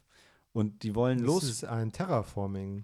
aber es ist auch der Antrieb vom Raumschiff. Leben generierte, ja, das hat zwei Teile. Es kann, es, ah, mega. Und dann geht's halt los und die wollen fliegen zu Tess oder Tessa, das konnte ich mir nicht merken. Tess, Tessa? Tess. Tess, Tess. So, das ist der Planet, der, der Planet, den man terraformen kann. Da wollen sie hin und dann drücken sie auf den Knopf und dann fliegen sie. Und zu dem Zeitpunkt weiß man noch nichts. Und dann sind sie da und dann sagen sie alle, wir sind nicht da, wo wir sein wollten. Du bist schuld. Und dann sagen sie zu, ich weiß nicht, Steve. Dem, dem Ingenieur oder dem Piloten. das ist aber Oder der, dem Navigator. genau, das ist Der der. Punkt. Die sagen einfach, Würde ich sagen. die sagen einfach zu einem von dem, du bist schuld. Er sagt, nein, warum? Doch, Arschloch. Dann streiten sich, dann schicken sie ihn auf sein Zimmer und dann begeht er Selbstmord. Mhm. Und dann merken sie, hey, guck mal, da vorne ist ein Planet, wir terraformen den. Der ist ja auch super, der ist auch viel besser als Tess, Tess, Tess, Tessa. Egal. Und Ja. sagen, ja geil, das machen wir. Und das Problem, dass ja äh, die, der Rest der Menschheit nachkommen soll und gar nicht wissen, wo sie sind und wie sie das die neuen Koordinaten kommunizieren sollen, ist total nebensächlich. Das nein, nicht nur, nicht nur nebensächlich, das hinterfragt keiner mehr. Ja. Die gehen dann runter und fangen an. Und nachdem sie vorher selber gesagt haben, wir wissen nicht, wo wir sind, wir wissen nicht, wie wir hier wieder wegkommen, wir wissen nicht, wie wir hierher gekommen sind, wir gehen da runter und dann sagt noch einer, ja, das wird alles super, die Menschheit kommt dann gleich nach. Und, und das ist der Moment, wo ich so ganz kurz gedacht habe, ich so, wie kommt, ihr wisst nicht, wo ihr seid, ihr wisst nicht, wie ihr, und ihr seid auch die Einzigen, die das Artefakt hat, was der Antrieb ist, mit dem ihr da überhaupt nur hinkommen konntet. Also, nee, die haben das kopiert. Es ist nicht das Original, es Nee. ist nur genau wie Ja, Das- genau. Okay. Die haben das, Sie- ja, die haben das- das repliziert. Also, das heißt, sie haben vielleicht hunderte von Raumschiffen, die. Aber warte, Sam, sie sagen ja auch, wir sind die einzige Hoffnung der Menschheit. Das wiederholen sie immer wieder. Ist es, weil sie die einzigen Bodybuilder sind, die noch leben? Ich meine, de deshalb habe ich gedacht, es gäbe nur dieses eine Artefakt, weil wie sind sie die einzige Hoffnung der Menschheit, wenn doch aber alle anderen das auch. Ja, also es wird nicht erklärt, warum dieses Re das Replizierungsverfahren nur einmal funktioniert und nur eine Mission gestartet werden kann. Und was Sie die mit der Version vorhaben, die äh, das auf der Erde noch ist. So. Und jetzt, jetzt steigen wir wieder in den Plot ein. weil der ist nämlich, die sind nämlich noch nicht fertig, euch diesen Plot zu erzählen. Weil dann, der Antrieb ist nämlich nicht nur Antrieb und Terraforming-Maschine, sondern auch noch Tentakel-Alien.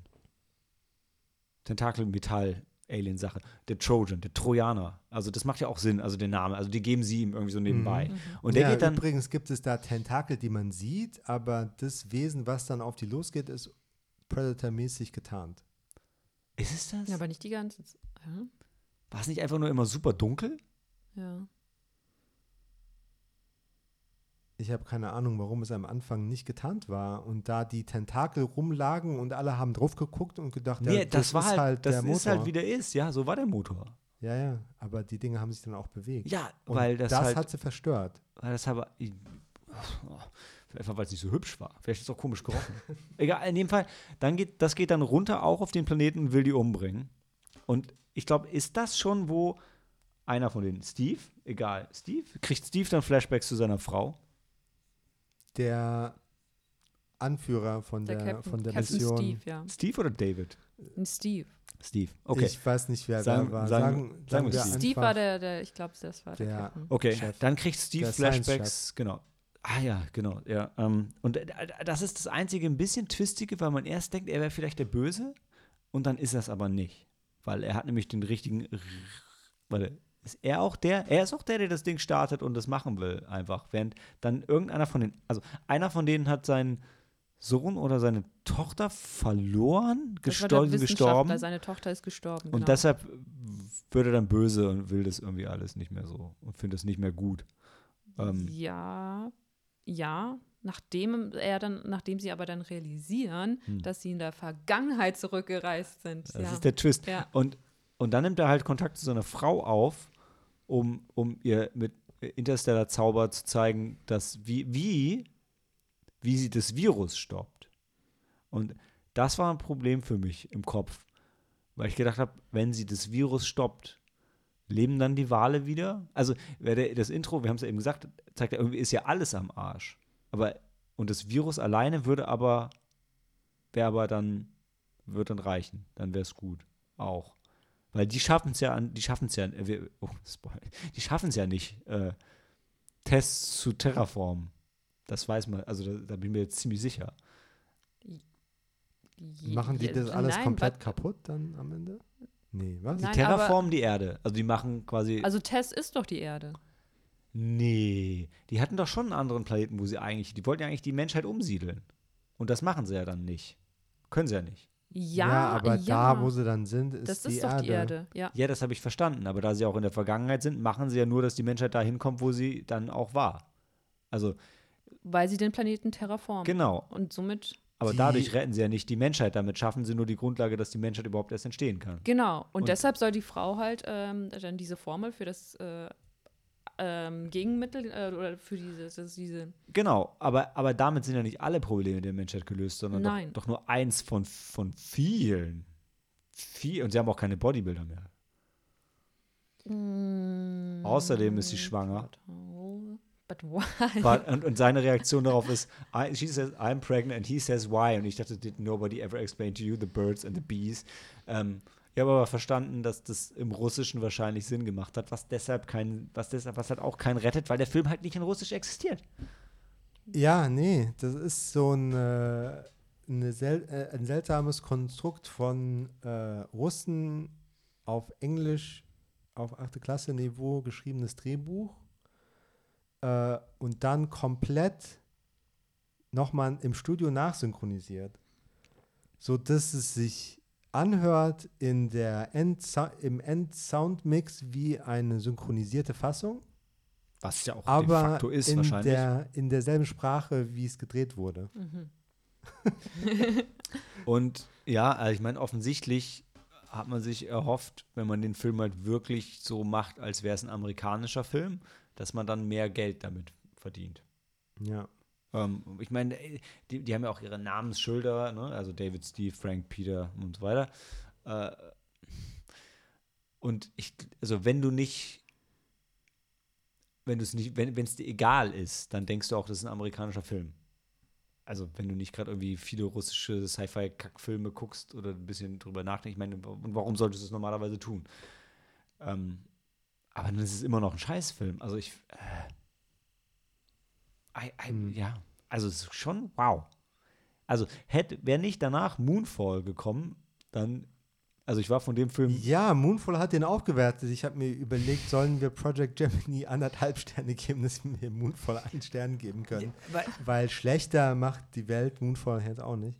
Nee, also er ist schon, er ist langweilig, aber er ist halt, er ist aber noch gerade so dieses Weil wir reden gerade über Moonfall. Äh, Moonfall ist ja, langweilig so, oder ja. Project, Ge- Project Gemini ist halt, der ist halt schon ähm, langweilig und dumm, aber es ist noch dieses sympathische Dumm, wie die Hauptdarsteller. Also irgendwie, man, man ich finde, ich habe auch hinterher gesagt, ich fand, der Film meint's nicht böse. der weiß es nur nicht besser. Ja. Ja. Und, und Serek Be- Biesu, der Regisseur, der hat auch sonst nichts gemacht. Also der konnte es auch nicht wissen. Ja. Trotzdem ist es halt super generisch zusammengeklaut schlecht. Muss Ja. man auch sagen. ja, Alien, Predator, Interstellar. Ich Die muss halt sagen, jetzt, die Predator. Predator habe ich am wenigsten drin gesehen. Ja, gut, das gesagt. unsichtbare Alien. Ey, Du, ich glaube immer noch, das Alien war gar nicht unsichtbar. Doch, das war die ganze Zeit, wo die, die haben das doch die ganze Zeit nicht gesehen. Das war auch nicht, ich, nee. Die haben das nur war, gesehen, wie es, wie es Dinge bewegt und Sabber hinterlässt. Ja, stimmt, die Saba war, war, da. war das etwa das Alien? Ich dachte, das war einfach nur dieses Artefakt, was dann so ein bisschen dann zum Leben Also erwacht hat. später und um das, hat es um dann, dann das Alien die zu Tarnung- gebären.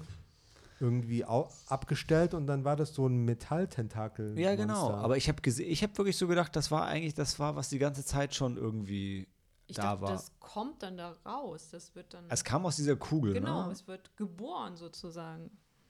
Ja.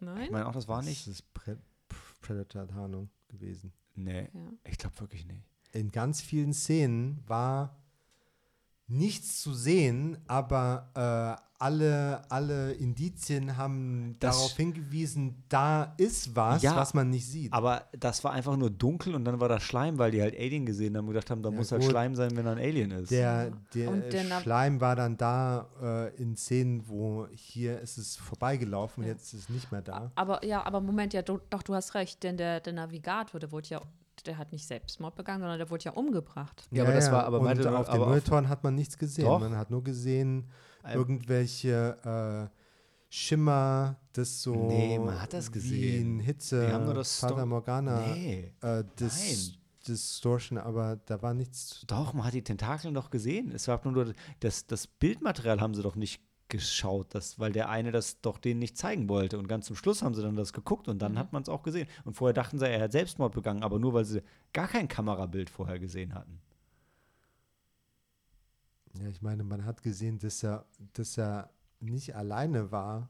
Also der wurde so durch den Raum geschleudert, das kann man nicht sich selbst antun. Ja, aber ich habe wirklich, ich meine, äh, Ohne wenn, umständliche Seile. wenn die eine. Predator-Tarnung genommen hätten, dann hätte es doch eine Szene gegeben, wo sie das Alien mal enttarnt hätte. Aber man hat ja immer, man hat es ja nie wirklich gesehen. Es war immer irgendwie weg und im Dunkeln und dann kam mal ein Tentakel ins Bild. Okay, ich, ich will jetzt nicht sagen, du musst den Film nochmal. Ja, ich bin auch so, ich bin so, so auf der on the edge, wo ich sage, okay, wir gucken das nochmal, um das zu sehen, aber nee, äh, also ich hatte halt super oft das Gefühl, okay, die haben ein getarntes Alien, damit sie möglichst wenige Special Effects Shots brauchen. ja, und ich habe gedacht, es war einfach nur dunkel und man hat es am Anfang halt nicht erkannt, weil deshalb haben sie auch den, den Trojaner genannt, weil es halt einfach die ganze Zeit da drin war und dann kam es raus, aber als es dann raus war, war es auch sichtbar.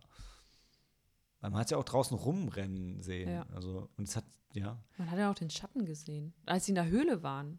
Hm. Ich glaube, die haben es sie einfach nur nicht ne? gezeigt. Ja. Also ich meine, der Punkt ist, normalerweise würde ich jetzt sowas sagen wie, naja, aber wenn sich's tarnen könnte, dann hätte es das ja auch später gemacht. Das ist ja sonst total dumm. Aber das kann man bei dem Film halt nicht als Maßstab nehmen, dass es keinen Sinn macht. Aber ich habe wirklich nicht, ich habe nie gesehen, dass Alien getarnt war. Deshalb, ähm, aber egal. Also, aber ein Stern, oder? Also, ich, ja, ist trotzdem nur ein Stern. Aber das muss ich, ich bin wirklich, also nach Moonfall bin ich auch biased, aber, aber der Film, also er ist schon einfach nur schlecht. Hm, Na, also ich finde die, die Idee im Kern ganz interessant, wenn man die nimmt und sich überlegt, was hätte man daraus machen können. Mhm. Und die Filme, die man daraus machen könnte, gibt's schon. Du meinst, dass Aliens versucht haben, die Erde für sich zu terraformen, aber das schiefgelaufen ist und eine andere Spezies sich entwickelt hat? Oh, ja, da, ja, gut, also das Terra, woher das Terraform tatsächlich, wenn du, wenn du Prometheus und Covenant als Kanon siehst, dann ist Hm. die Erde terrageformt worden von den, Ja. den, den Erbauern. Stimmt, aber da ist keine, keine Zeitreise drin, wo sie es nochmal versuchen. Ja, dafür gibt es Interstellar. Ich sage ja auch nicht, dass die nur bei einem Film geklaut haben. die sind schon einmal durch die Sci-Fi-Ecke gegangen und haben gesagt, ich nehme ein bisschen davon und ein bisschen davon und ein bisschen davon und Pumping Iron. Und dann äh, mache ich einen Film. Also will wirklich jemand dem Film einen halben Stern noch draufpacken? Ich meine, mir ist es egal. Aber ich sehe, die haben einen Stern geterraformt, die sind Ja. auf einem Stern geblieben, die haben auch nur einen Stern verdient. Ja, ich weiß nicht. Ich habe halt nur das Gefühl, ich will das bisschen über Moonfall ansiedeln, aber Mhm. wenn es äh, äh, der Unterschied 1,25 Sterne zu einem Stern. Ich von mir aus können wir bei Moonfall drüber reden, aber vielleicht nur einen halben kriegen sollte. Hm. Aber also ich war, Moonfall hat so aktiv meine Intelligenz beleidigt. Ja, Mhm. Mein Gehirn wollte weglaufen. ja auf Mhm. Letterboxd hat, Ich auf Letterboxd hat jemand geschrieben, I, I, I, I could feel my um, my stupid action movie loving brain cells committing seppuku. one by one.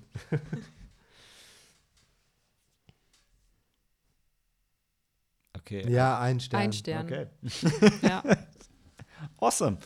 Ähm, dann, ja, wir haben ja eh schon alles gespoilt. Hören wir uns gleich noch zu unserem Bonusfilm Nightmare Alley.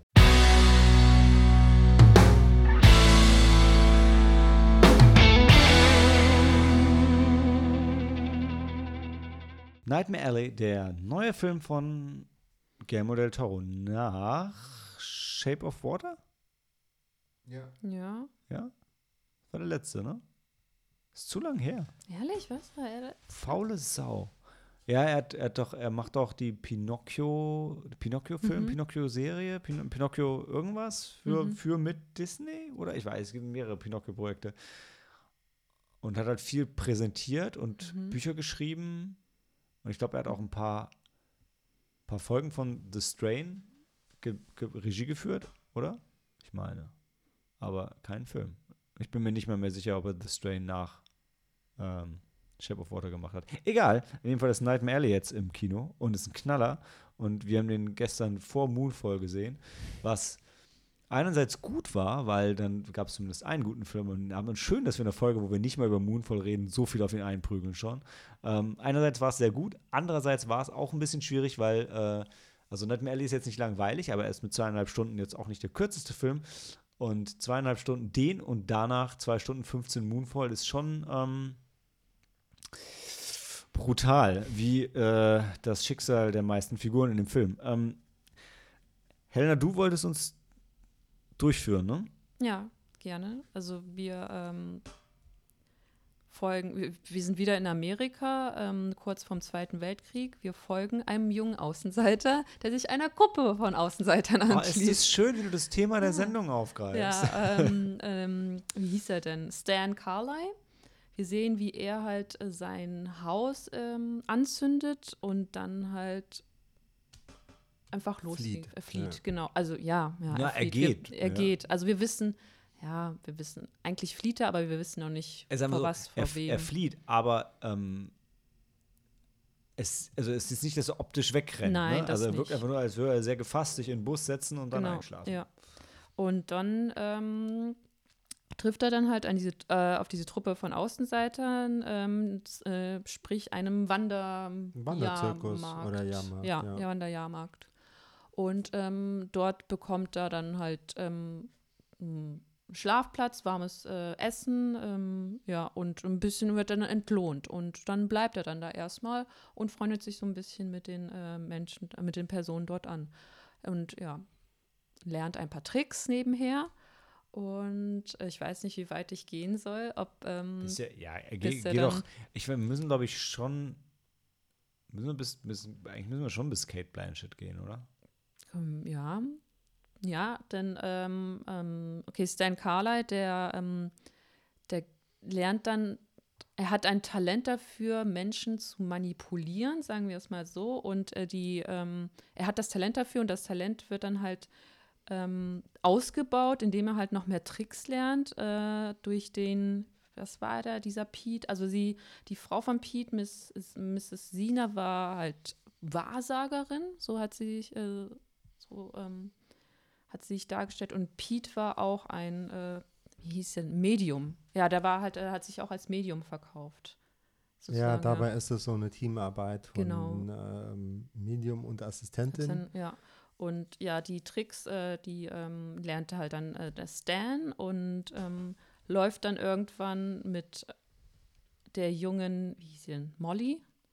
Die junge Molly, mhm. die dann halt dann auch dann eine Show dann an diesem Jahrmarkt dann habt, mit der, mit ihr zusammen, er verliebt sich ein bisschen in sie und er sagt ja auch immer wieder, ja, du hast was Besseres verdient. Ähm, und, äh, Klassischer Männerspruch. und oh. ähm, ja, und dann irgendwann sind sie dann bereit und äh, ziehen dann in die große Stadt äh, und ähm, haben dort halt ihre eigene Show. Ja, indem sie halt äh, Menschen etwas vorspielen. Dann, wie Sam es bereits erwähnt, mit diesen Tricks, dann ähm, er, wie genau soll ich denn jetzt auf ihre Show eingehen? Also er, ähm, er trägt dann ihm werden die Augen verbunden. Also du musst, es nicht dann, im, musst gar nicht im Detail. Ja, sie hat dann äh, mit durch so, so nonverbale, äh, nein, durch verbale ähm, Codes ähm, ähm, ja, also teilt sie, sie halt dann mit, ganz was, normal zu sprechen. Ja, teilt aber, sie mit, was ähm, er dann je nachdem, welche, welche wie sie es formuliert und wie sie äh, Dinge betont, äh, hat es halt äh, eine Bedeutung. Eine Bedeutung, ja. Und deshalb. Und dann kann er halt so tun, als ob er ähm, Objekte erahnen kann. Obwohl er die, äh, die sie nicht sehen kann. Ja. ja. Und damit verdienen sie dann ihren Lebensunterhalt und das auch ganz gut. Und dann trifft er halt auf äh, Kate Blanchett, eine äh, Psychologin. Ja. Ja, die ihn dann halt in den Kreis äh, der Reichen und Schönen. Äh, genau. Und dann fängt führt. er an, sich mit gefährlichen Menschen einzulassen und immer weiter als Medium aufzudrehen. Mhm.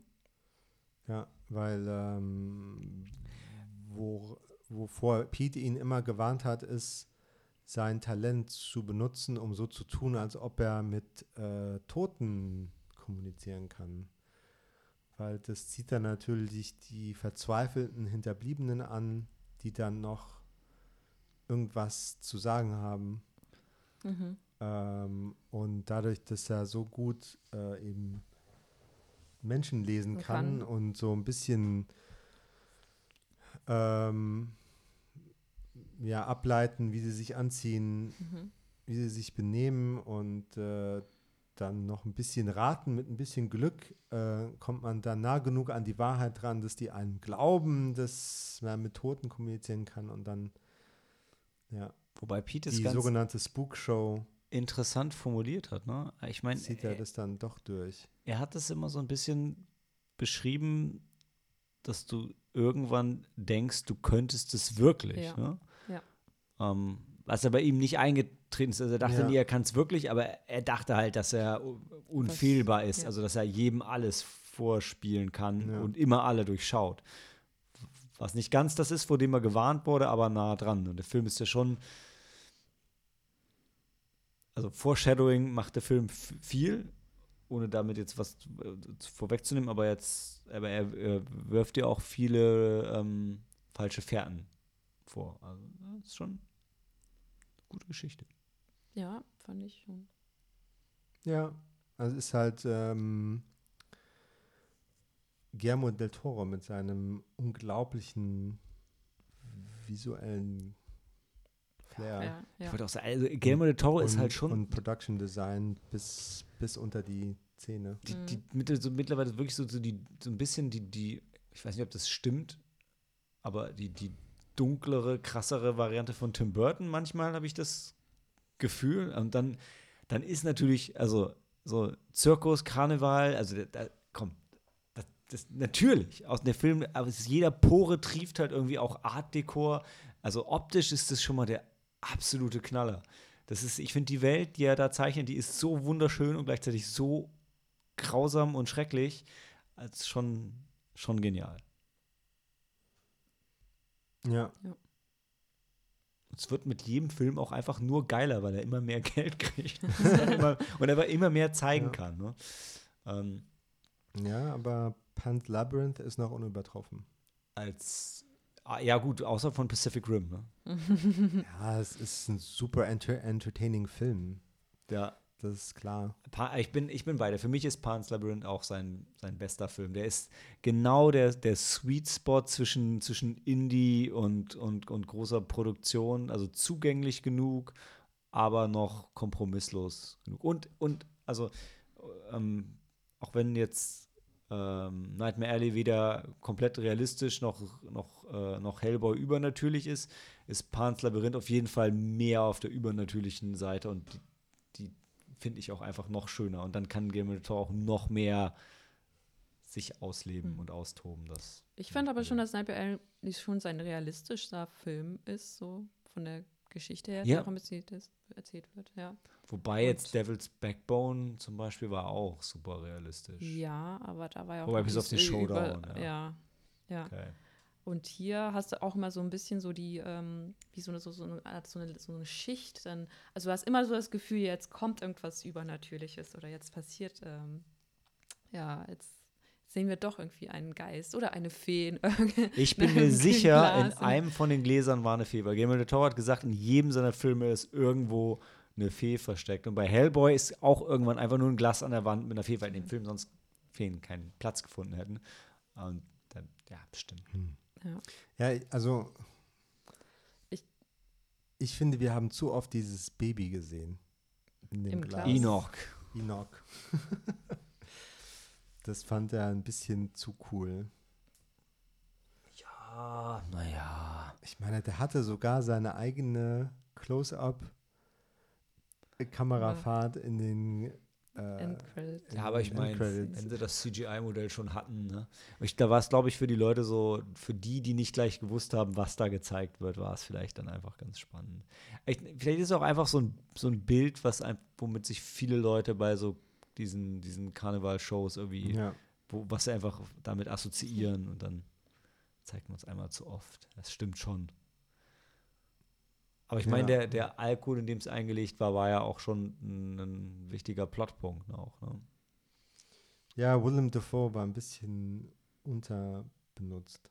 Meinst Ja, aber dafür nur- war nur- auch äh, hat nur ein der Cast. Dann, also gemacht.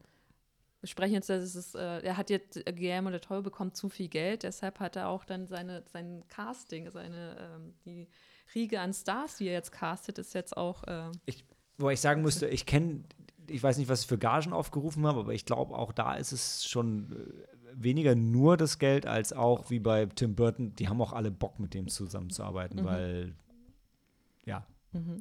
weil es halt gerne fucking Del Toro ist. Natürlich willst du in dem Film dabei sein. Und ja, genau, worauf du noch so erzählt hast, der Cast ist der Knaller. Ja, weil wir, äh, Stan Carla wird von Bradley Cooper gespielt, dann haben wir die Psychologin, wird von äh, Kate Blanchett gespielt. Ja, ähm, William Sima, Dafoe. Tony Collette und Pete David Strathern. Woher kennen wir den? David Stratton, weiß ich nicht. Viel David wichtiger ist, Stratton dass Ron ich aus Perlman Good dabei Night, ist. Good Luck aus Nomadland. Nein, komm, zeig doch, er hat brilliert in den Godzilla. Ja. Und ähm, ja, Rooney Mara spielt die, ähm, die Molly, die Freundin von Ja. Brandon, äh, Brandon Carlyle. Und ich meine, und es war wesentlich mehr Willem Dafoe drin als in The Card Counter. ja. Also, ich bin bei dir, ich hätte auch gerne mehr von denen gesehen, aber da alle Schauspieler äh, gut waren, finde ich, ja, das passt dann schon.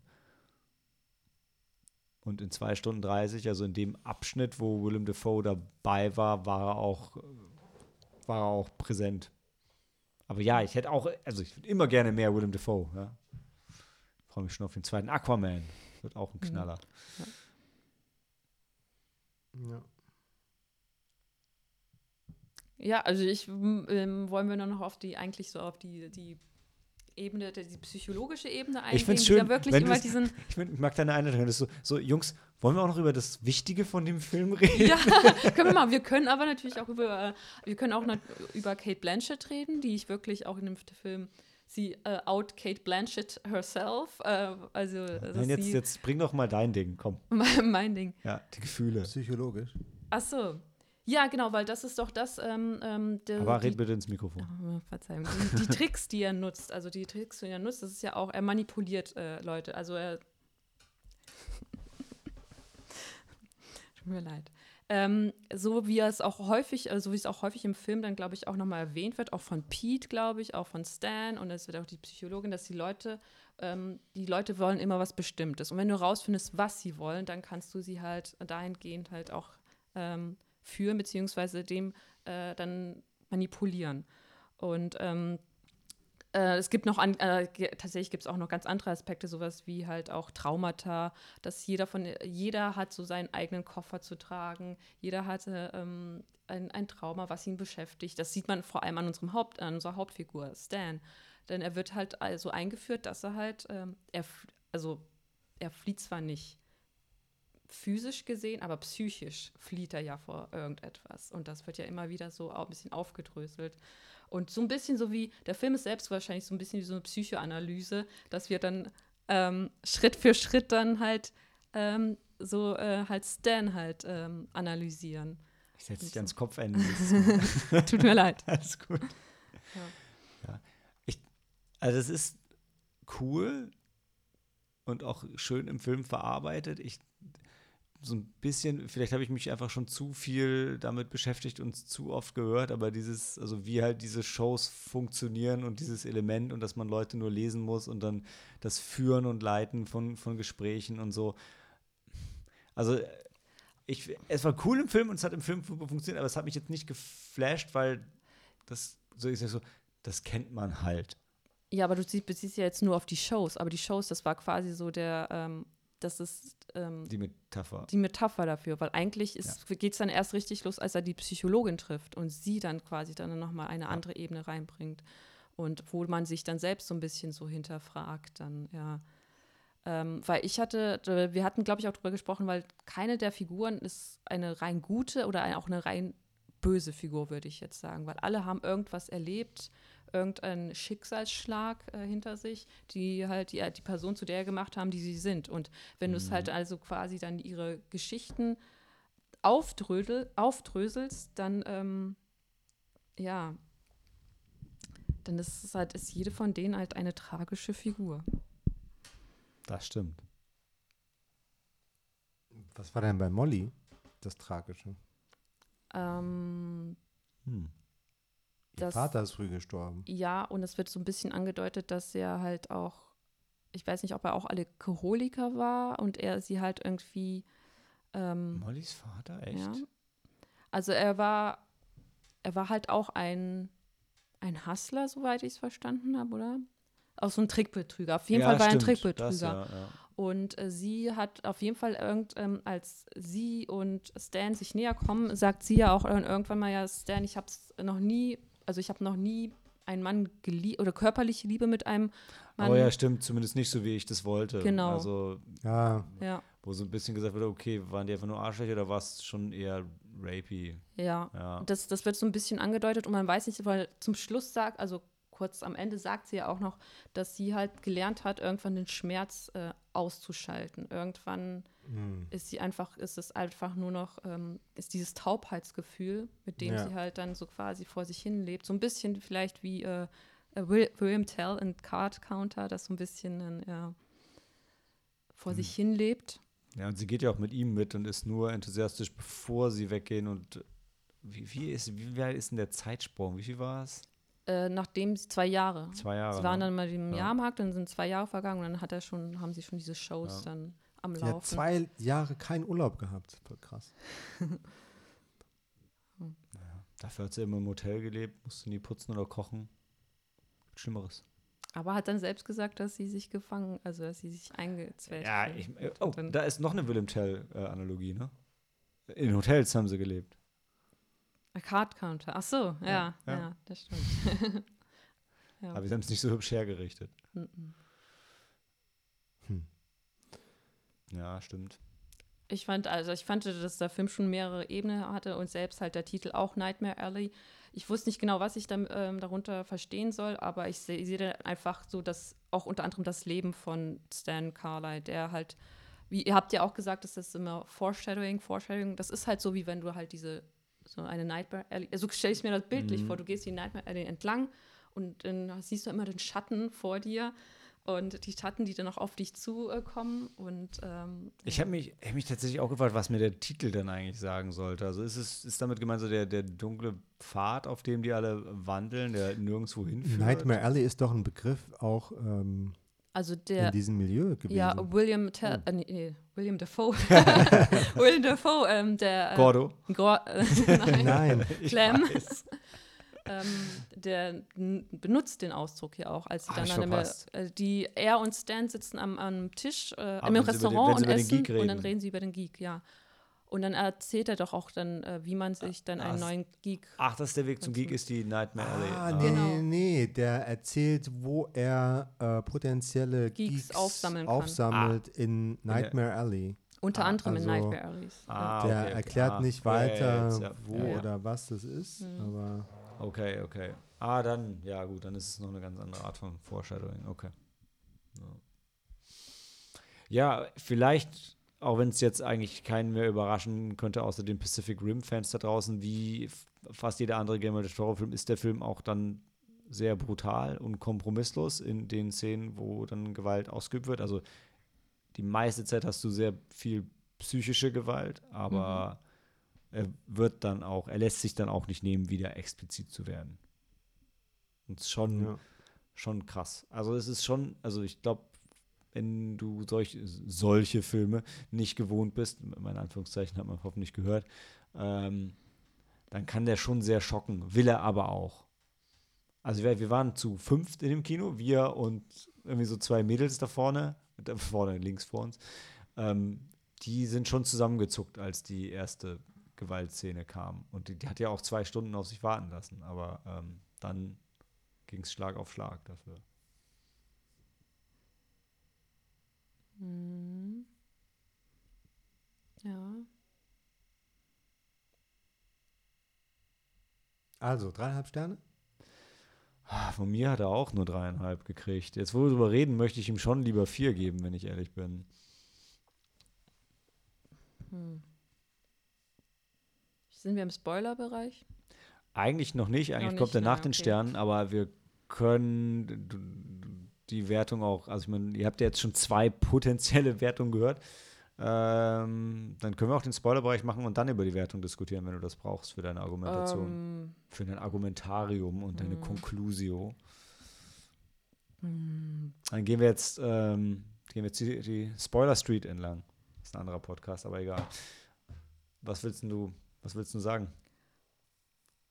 warte, ähm, ja, so. Jetzt sind wir im Mm. Spoilerbereich. Jetzt sind wir im spät. Spoilerbereich. Ja, jetzt, jetzt alle haben schon ausgeschaltet, äh, die nicht gespoilert werden wollen. Ist der letzte Film am Abend, also jetzt kannst du erzählen, was du willst. Mm, Maike hört jetzt nur noch zu, nachdem sie den Film gesehen hat. Für die ist es wichtig. Ja. Ähm, warte, oh, jetzt, jetzt habe ich meinen Gedankengang verloren. Aber eigentlich, was wollte ich sagen? Das ist halt. Ähm, Ich kann warte, sonst noch du was hattest erzählen. doch dann. Ja, du kannst was erzählen, weil du Ja. hattest auch diese Analogie gebracht auf diesen Jahrmärkten, beziehungsweise äh, Ja. gibt es halt auch mal diesen. Ähm, diese, diese Geisterbahn, die, oder Ja. diese Gruselfahrt und äh, Spiegelkabinett. ja, und so in etwa, also das ist so ja, erzähl du mal. Ich kann noch ein bisschen Quatsch erzählen. Ja. Also eine Sache, die ich sehr schön fand, war, dass die Figur von Ron Perlman, der so ein bisschen der Beschützer von Molly ist, ähm, kein Arschloch ist. Und die Figur ist in jedem anderen Film darauf angelegt, es dem Protagonisten schwer zu machen, mit ihr zusammenzukommen, obwohl sie sich ja wirklich lieben, bla bla bla. Aber der ist nicht bitter, der will sie wirklich nur beschützen. Der, und das ist ja, wenn sie selber sagt, wenn sie so, so Rapey-Situationen hatte, auch absolut ähm, erstrebenswert, so jemanden zu haben in seinem Leben, äh, in dem Leben anscheinend. Ähm, und ich finde es sehr schön, wenn sie die Carnies halt später nochmal wieder treffen, dass die wirklich einfach einen schönen Abend zusammen haben. Und damit rechnest du in diesem Film eigentlich nicht, dass die sie nicht da wegretten und wegziehen wollen oder sie hassen, weil sie gegangen ist, sondern einfach hinkommen und zusammen was essen und was trinken und tanzen. Ähm, und das hat mich überrascht. Und ich habe eine Frage an euch, weil ich habe auch verstanden, die sind ja, die sind wirklich getourt, also ja, aber dann hatte doch hier ähm, seine Nicht-Freundin und der Magier, die hatten doch aber schon, das war doch ein Haus mit einer Badewanne. Ja. Und war das dann deren HQ, wo die immer wieder zwischendrin zurück sind? Oder haben die das auch abgebaut und aufgebaut und mitgenommen? Weil das sah wirklich aus wie ein richtiges festes Haus und alles andere waren Zelte. Das habe ich nicht verstanden. Nee, das, ist, das war, glaube ich, ihr Hauptquartier. Da sind sie ja hingefahren. Also dann nach, nach Ja, also das ist tatsächlich kein Wanderzirkus Ja. gewesen. also, also doch, doch die, doch, die waren doch, ähm, Die sind ja dann doch gewandert, weil Wandert, dann hat er ja. ja den, den Sheriff verarscht und so und äh, in, nicht in unserer Stadt, bla bla bla. Ja. Also die sind schon zu Gast gewesen, Mhm. aber aber die anscheinend. kommen dann immer wieder zurück, dann Hm. denke ich. und das hat mich ein bisschen verwirrt. Weil ich dachte, entweder du wanderst oder nicht. Aber Hm. auf der anderen Seite, Roncalli ist auch schon seit Jahren in Lilienthal und tourt trotzdem sonst durch die Weltgeschichte. Mhm. Wahrscheinlich hast du irgendwo deine Homebase. Ja, vielleicht. Baden kostet 10 Cent. Das ist okay, Deal. Vielleicht gibt es noch ein Happy Ending dazu. If you're easy on the eyes. Ja. Hast du deinen Gedanken mittlerweile gefunden? ich weiß nicht, Ähm, lange kann ich nicht mehr Ach so, stallen. ja, na klar, ja, ja. Also es ist für mich halt ähm, wieder, ähm, wenn ich dann an Nightmare Alley denke und dann halt diese, diesen Jahrmarkt und dann denkst du halt auch an diese, diese Haunted Houses und diese, diese Geisterbahnen und ähm, so in etwa gestaltet sich für mich auch der Film. Du weißt irgendwie schon ein bisschen, was äh, vor dir liegt. Äh, du möchtest dem eigentlich entgehen, aber das, Aber du gehst trotzdem weiter. ja, du gehst trotzdem weiter und, und es, es hört, Schön gesagt. ja. Und ja, es ist irgendwie so ein eine Liebeserklärung an Filme, oder? Und irgendwie nicht so, also das ist ein Film, der weiß, dass er ein Film ist, mit seinem ganzen Foreshadowing die ganze Zeit. Mhm. Also ich würde dann aber eher sagen, eine Liebeserklärung an das Geschichtenerzählen. Hm. Weil ich finde, für eine Liebeserklärung an den Film, dann, dann der, hätte der Film mehr Filmreferenzen, glaube ich, noch, noch in sich Ja, getragen. das- das finde ich sogar- ans Filme machen. Ja, also Filme, ja, vielleicht vom Stil her, aber also auch ans Geschichten erzählen, weil die teilweise waren ja auch die Figuren ganz klassische ähm, ähm, Charakter, äh, Charaktere, so wie Mhm. halt der und der, der Held, mit dem man sich im, am Anfang so ein bisschen identifizieren könnte, der dann halt auch äh, den ähm, einen Lehrmeister findet, der ähm, dann die ähm, The Virgin, er trifft ja auch die Virgin und dann, ähm, es gibt ja halt auch immer die gute Frauenfigur und die böse Frauenfigur, die femme fatale, die wird dann von Kate Blanchett dargestellt wird. Ähm, ja. Und das ist schon, das sind halt die, diese typischen Charaktere, die halt seit Jahrhunderten dann, ja, genutzt werden. Und das hat bei dir dann dazu geführt, dass du ihm wie viele Sterne geben willst? Ach so, ja, das ist schwierig. Ach, das ist äh, so ein bisschen. Du hast ihn auch noch nicht bewertet, ne? Moonfall Nee. hat eine Wertung gekriegt, aber den, Nee, den Moonf- hab ich noch aber den nicht hast du noch ausgespart. Ja. Nee, weil ich das, ähm, also den Stil, also genau das, was ich noch erwähnen wollte, ist halt dann, weil man die ganze Zeit dann auch darauf wartet, dass es Übernatürliches be- äh, passiert. Weil Guillermo del Toro ist der Regisseur und ähm, der ganze Look, der Stil, der deutet darauf hin, es ist alles so ein bisschen düster. Einzige, der einzige Farbtupfer ist tatsächlich Molly, die immer ein rotes Kleid anhat. Wirklich immer ein rotes Kleid, eine rote Mütze, äh, einen roten Mantel. Ähm, wo ich mich dann auch gefragt hat, äh, was das, was das für eine Symbolik dann tatsächlich dann so mit sich bringt, weil es auch noch schneit und dann dachte ich an Schneewittchen und ja.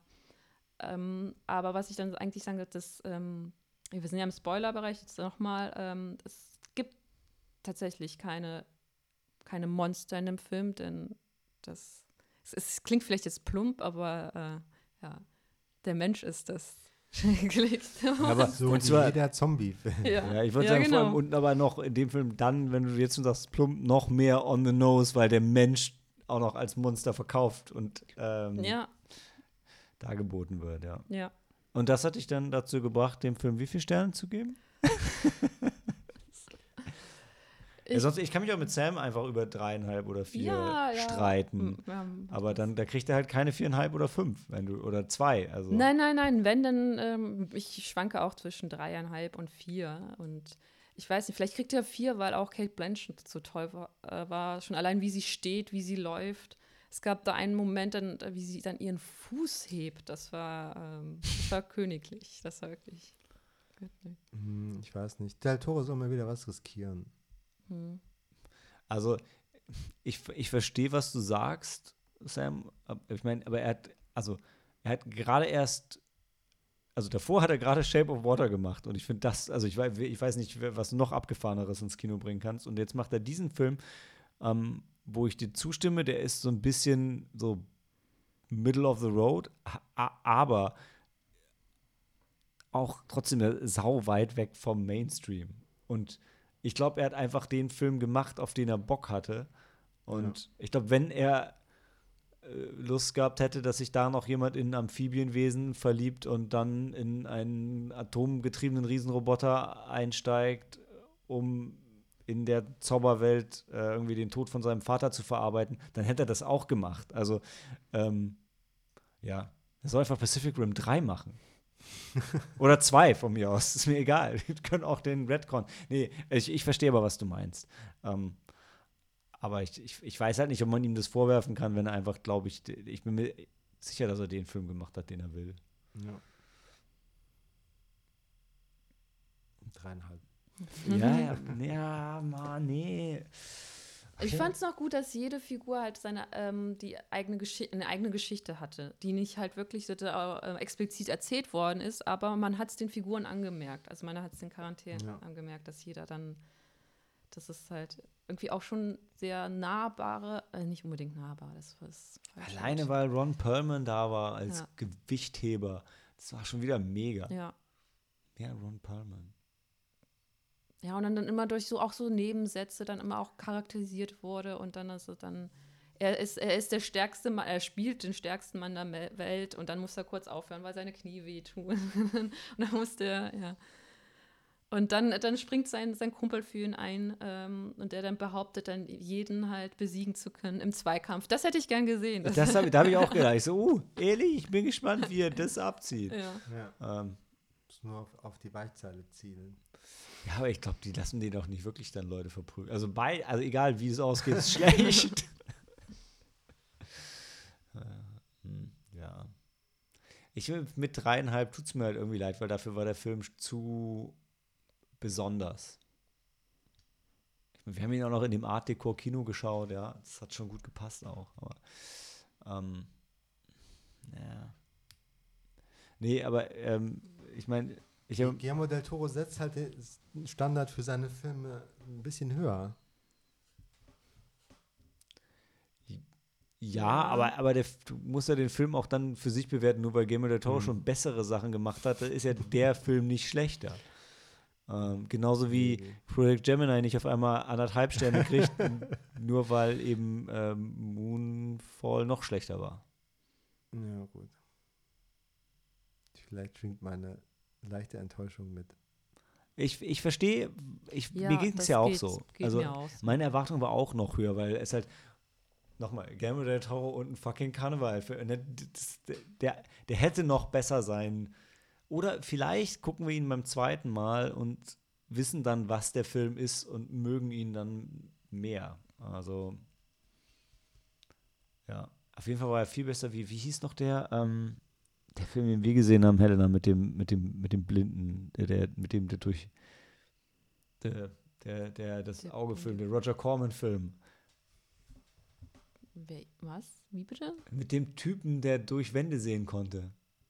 Ach, hier, äh, ja. Da kann man dieses, der kann man, der hat ja auch diese, diese, diese Binde getragen. The X-Ray Man. X-Ray Man. Ja, weil der kam, von ja. dem hatte ich mir auch viel mehr versprochen. Ja. Äh, ja. ja. Und, äh, und der konnte auch, also der konnte wirklich durch Wände sehen. Das war, das war der einzige Plot von dem Film. Aber der hat auch so ein Tuch dann getragen, ne? Also es war wirklich, das, also optisch war das schon, schon sehr nah dran. Mhm. Aber das war wahrscheinlich auch inspiriert von klassischen Shows einfach. Ich möchte ihm einfach wegen meiner äh, Liebe für Art Dekor und, äh, und Guillermo del Toro und Stuff vier Sterne geben und ich habe das Gefühl, Helena, du willst es auch. Und ich habe das Gefühl, dann, dann, ja, äh, dann nickt auch Sam, weil er ist müde und er will einfach nur nach Hause. ja. ja, ich glaube einfach, weil der Film tatsächlich, glaube ich, noch eine Ebene hat, die ich vielleicht nicht verstanden habe. Und ähm, weil ich dann, ja. Super, vier Sterne, cool. Ähm, und wenn wir das nächste Mal über Ja, ist egal. Wenn wir das nächste Mal über, ich weiß nicht, wo mein, mein Skript liegt da drüben. Ähm, das habe ich so auf deins geschrieben. Ja, neben Project Gemini, der nicht mal vier. Äh, sorry. Ähm, Ja, wie, Ich mein- der, wie der Upside Down Hangman. Ja. So umgekehrte vier. Ja. ja, das stimmt. Man, an manchen Stellen war es schon ein bisschen vorhersehbar. Ja. Aber es war auch. Ich, ich freue mich drauf, ihn nochmal zu gucken. Ja, das macht es umso tragischer, dass er halt, er wusste, was auf ihn zukommt Oh, und ja. dann äh, das, das, was er, ähm, das, wovor Ja, er aber wer abgehauen nimmt ist. denn Tarotkarten wirklich ernst? Jetzt nicht in Bezug auf Tarot, ja. Nein, aber ich Aber meine, das, was, er ist doch, er ist ja geflohen. Er wollte halt nicht, ich weiß, er wollte halt, ich weiß zum Beispiel auch nicht, er hatte immer, äh, auch, das ist so ähm, ein, ein Punkt in einem Film, dass er immer betont hat, dass er halt nie Alkohol trinkt. Und dann, Ja, diese Szene fand ich so spooky. Da dachte ich so, meine Güte, das ist endgültig klar, dass diese Psychologin äh, was drauf hat. Ja. Weil äh, so hypnotisch mäßig, weil die hat dieses Glas so irgendwie so zum, zum, zum Klingen gebracht in dem Moment. Und dann war er wie hypnotisiert und hat äh, Ja. was getrunken. also war er dann, doch Alkoholiker. Und dann war es vorbei. Also ist er zu dem geworden, was er eigentlich niemals werden wollte. Er ist davor geflohen, Ja. aber er konnte sich seinem Schicksal. Ja, du hörst ja auch nie auf, Alkoholiker zu sein. Das ist ja der Punkt. Hm. Wobei er, glaube ich, hatte er, ich war mir nicht ganz sicher, hatte er nie getrunken oder hatte er aufgehört zu trinken? Da bin ich nicht ganz schlau draus geworden. Also hab, wollte er nie trinken, weil sein Vater getrunken hat. Ähm, weil ich habe mich die ganze Zeit schon bei ihm gefragt, ist er wirklich mental sehr gefestigt oder will er es nur gerne sein? Er wollte es gern sein. Aber er war es eigentlich nicht. Nee. Ne? Das, das habe ich, das Gefühl hatte ich dann auch. Ja.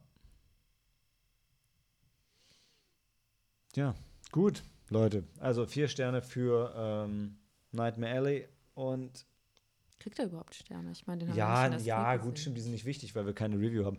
Wir müssen uns schnell unser Herz vergeben. Was waren noch die Filme, die über die Licorice wir Pi- Pizza. Ja, ich weiß, es kann nur, ja. Was noch der Project Gemini? Wahrscheinlich nicht. The Card Counter auch äh, nicht. Äh, da war noch einer. Ghostland. Oh Gott, ja. Nee. ja, Licorice. äh, Das No ist gemein. contest. Also der Film konnte nur gewinnen in diesem Monat, aber er hat Ja. so echt verdient. Ja. Mhm. So wie Gary Valentine. Ma Mahler, wie hieß sie noch? Alana. Alanas Herz verdient hat. Die übrigens auch, die, ähm, die war keine Schauspielerin, ne? Und die ist irgendwie, glaube ich, eine Bekannte von Paul Anderson. Ja, Paul und Thomas Anderson hat äh, total viele aus seiner Familie, Freundeskreis gecastet. oder Sie war auch, das war auch ihre Kinder- echte, echte Familie, die. die, die ja, Familie die Familie, war, ja. ja. Und sie war, er, er glaube ich, ich glaube, sie ist Und sie- Sängerin und er hat Musikvideos für sie produziert sonst, weil die macht Hm. Songs Mhm. und Soundtrack. Ja, seht ihr, wer hätte gedacht, dass man am Ende im Spoilerbereich von Nightmare Alley noch ein bisschen Trivia zu Licorice Pizza kriegt, Leute? Ihr hört da schon längst nicht mehr zu. Also komm, Handy aus und Film ab.